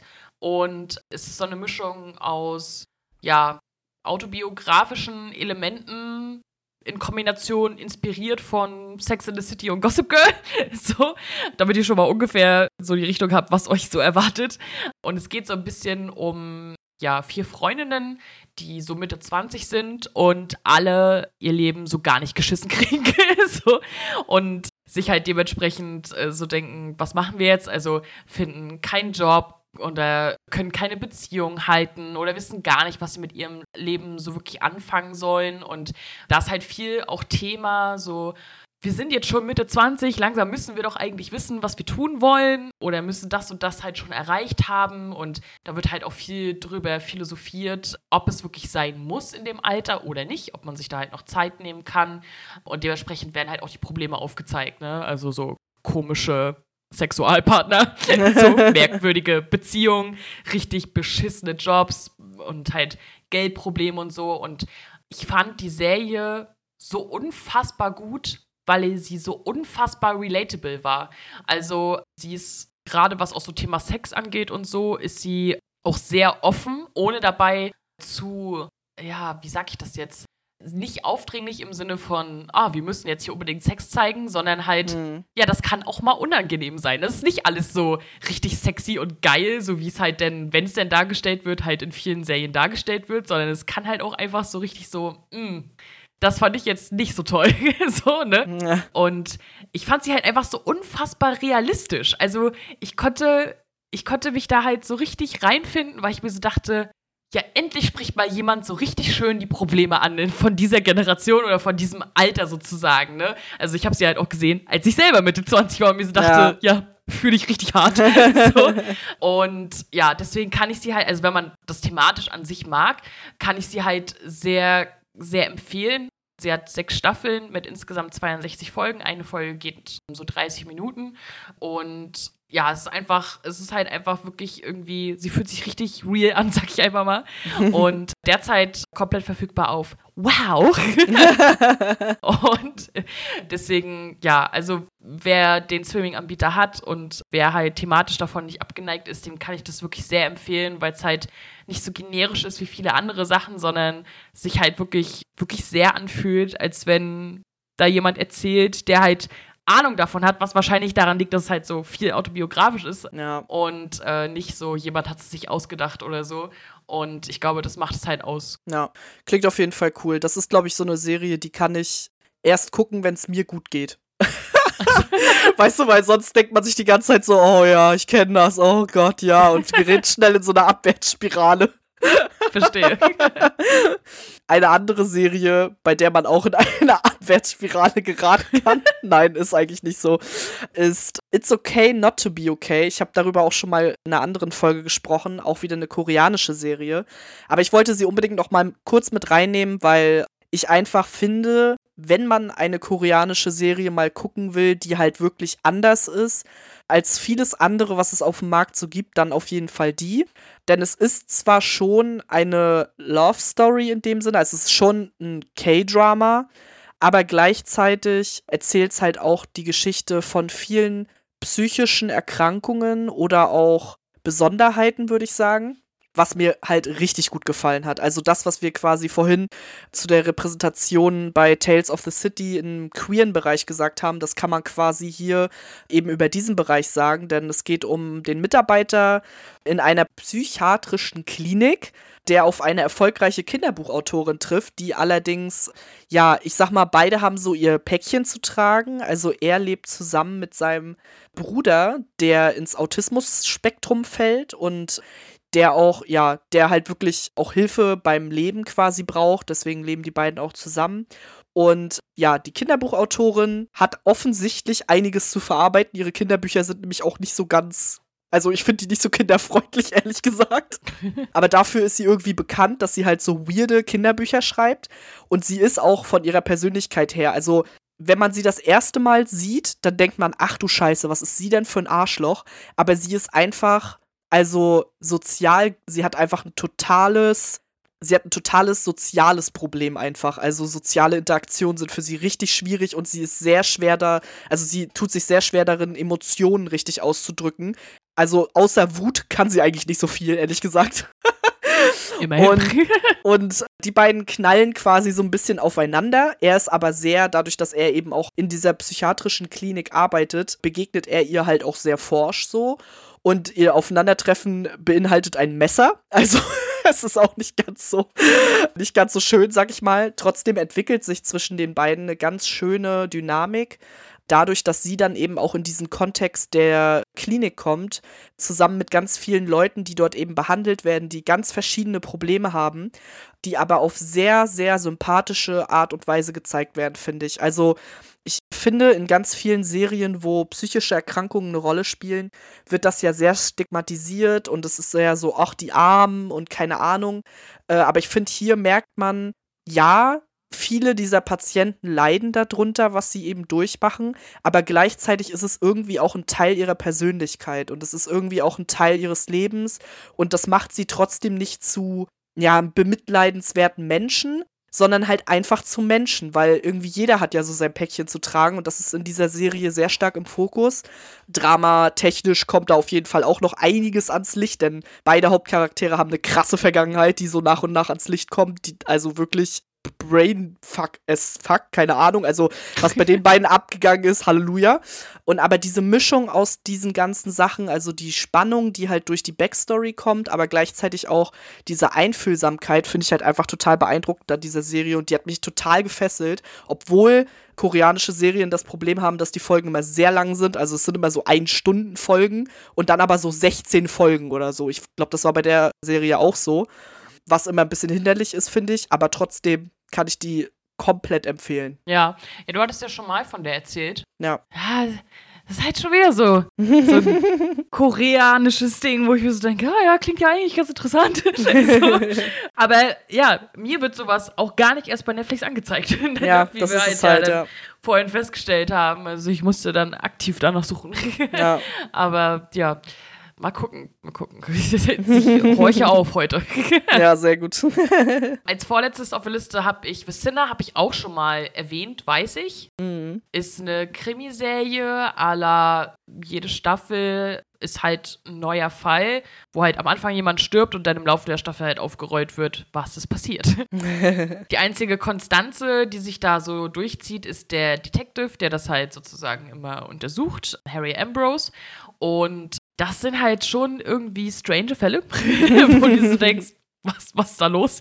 Und ähm, es ist sehr spannend gemacht, beziehungsweise die ersten drei Staffeln sind nur reine Fälle. In der letzten Staffel geht es halt auch um ihn direkt. Und es ist halt einfach sehr spannend gemacht und alle haben halt natürlich immer so eine Art Geheimnis, sag ich mal, inklusive ihm. und deswegen mochte ich die halt sehr, sehr gern, weil sie halt so nicht nur so rein Krimi, sondern halt auch so einen Thriller-Aspekt hat. Und ich liebe Thriller-Aspekte, also von daher. ja, es hat vier Staffeln, ist halt auf Netflix verfügbar. Und ich sag mal, jeder, der halt gern Krimi-Sachen mitnimmt und halt dieses am Anfang passierten Mord, am Ende erfährst du nacheinander, was halt so passiert ist. Wer halt so dieses Konzept mag, dem kann ich halt Vicinna auf jeden Fall empfehlen. Genau. Ja, ich habe da ja auch mal reingeschaut, äh, aber irgendwie bin ich da nicht so richtig hängen geblieben. Das hatte aber mehr damit zu tun, dass ich da irgendwie gerade nicht so Bock auf so Krimi-Kram hatte. Ich will das aber auf jeden Fall auch noch zu Ende gucken, weil ich fand auch die erste Staffel hat sich eigentlich schon so ganz spannend angefühlt. Deswegen ja, werde ich das auf jeden Fall auch noch nachholen. Als letzten Titel auf meiner Liste habe ich noch mal ein Anime mit reingenommen, der eigentlich also zumindest in Japan, extrem groß ist, der auch immer noch Ableger bekommt. Aber irgendwie habe ich das Gefühl, dass die letzten Jahre immer weniger Leute die Serie gesehen haben, weil sie halt jetzt schon, also die erste Staffel lief halt in Deutschland 2004 oder kam 2014 raus, das ist halt schon eine Weile her. Und dadurch haben ganz, ganz viele diesen Anime leider verpasst. Und zwar rede ich von Psychopath, was ich super schade finde, weil für mich ist das einer der großen Anime, wenn es in den Erwachsenenbereich geht. Also halt in den Bereich, wo wir jetzt weg sind von Naruto und so einem Shit. Und halt wirklich bei ernsthaften Anime sind, die halt eine richtig geile Geschichte zu erzählen haben. Denn Psychopath ist eigentlich auch wieder so ein bisschen so ein Sci-Fi-Ding, aber auf eine andere Art und Weise, weil es eben japanisch ist. Und zwar geht es darum, dass in der Zukunft mit dem technischen Fortschritt es quasi möglich ist, das Gewaltpotenzial eines Menschen durch die Analyse seiner Psyche festzustellen. Also es gibt sowas, ja, wie den Psychopath, der quasi anzeigt, ob jemand mal gewalttätig werden wird. Also es geht noch nicht darum, ob das schon passiert ist oder so, sondern es wird quasi vorher schon analysiert und Menschen, bei denen das der Psychopath dann eben eine bestimmte Grenze überschritten hat, die werden dann therapiert oder festgenommen oder in ganz krassen Härtefällen eliminiert. Also umgebracht. So, das ist das japanische Wort für umbringen. Genau, und in dieser Welt befindet sich die Hauptcharakterin in der ersten Staffel Akane Tsunemori. Und sie kommt quasi frisch von der Polizeiakademie. Äh, sie wird den Enforcern zugeteilt, also den Leuten, die quasi, ja, die Verbrecher jagen und eben herausfinden, müssen die eliminiert werden, müssen die therapiert werden, was muss mit diesen Leuten geschehen. Und sie kommt da natürlich naiv von der Polizeiakademie, kommt da rein und direkt, ich weiß gar nicht, ob es, aber ich denke, es war gleich die erste Folge, einfach direkt, erste Folge direkt muss wer eliminiert werden und wird mit dieser Waffe einfach explodiert. also es ist auf jeden Fall blutig, es ist nichts, nichts für Anfänger in Anführungszeichen. Es ist jetzt nicht so, dass da ständig das Blut umherspritzt, aber es gibt halt schon derbe Szenen auf jeden Fall. Und was aber die ganze Handlung quasi ausmacht, ist eben diese Frage, ob dieser Psychopath dann überhaupt aussagekräftig ist. Denn der Bösewicht, der in der ersten Staffel eine große Rolle spielt, Makishima, der übrigens für mich einer der besten Antagonisten im Anime-Bereich ist, bei dem funktioniert das nämlich nicht. Also bei ihm wird angezeigt, dass er eine reine Weste hat, dass er kein Gewaltpotenzial hat, obwohl man eben weiß, dass er schon Morde begangen hat, beziehungsweise dass er solche angestiftet hat und das müsste eigentlich seinen Psychopath trüben.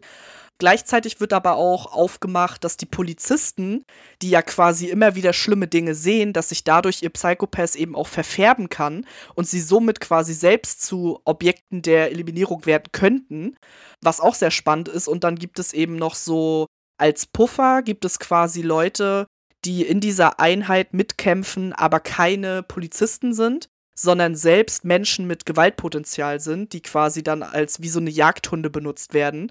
Und da entspinnt sich halt auch noch eine ganz coole Dynamik. Und allgemein ist halt, deswegen sage ich halt auch die ganze Zeit die erste Staffel, weil die erste Staffel ist eigentlich so der die Hauptgeschichte, würde ich sagen, die halt sich um diesen Psychopath dreht und wo wir am Ende auch erfahren, was ist der Psychopath überhaupt? Also, wo, wo findet diese Analyse statt und wie findet sie statt? Denn das weiß man eigentlich gar nicht.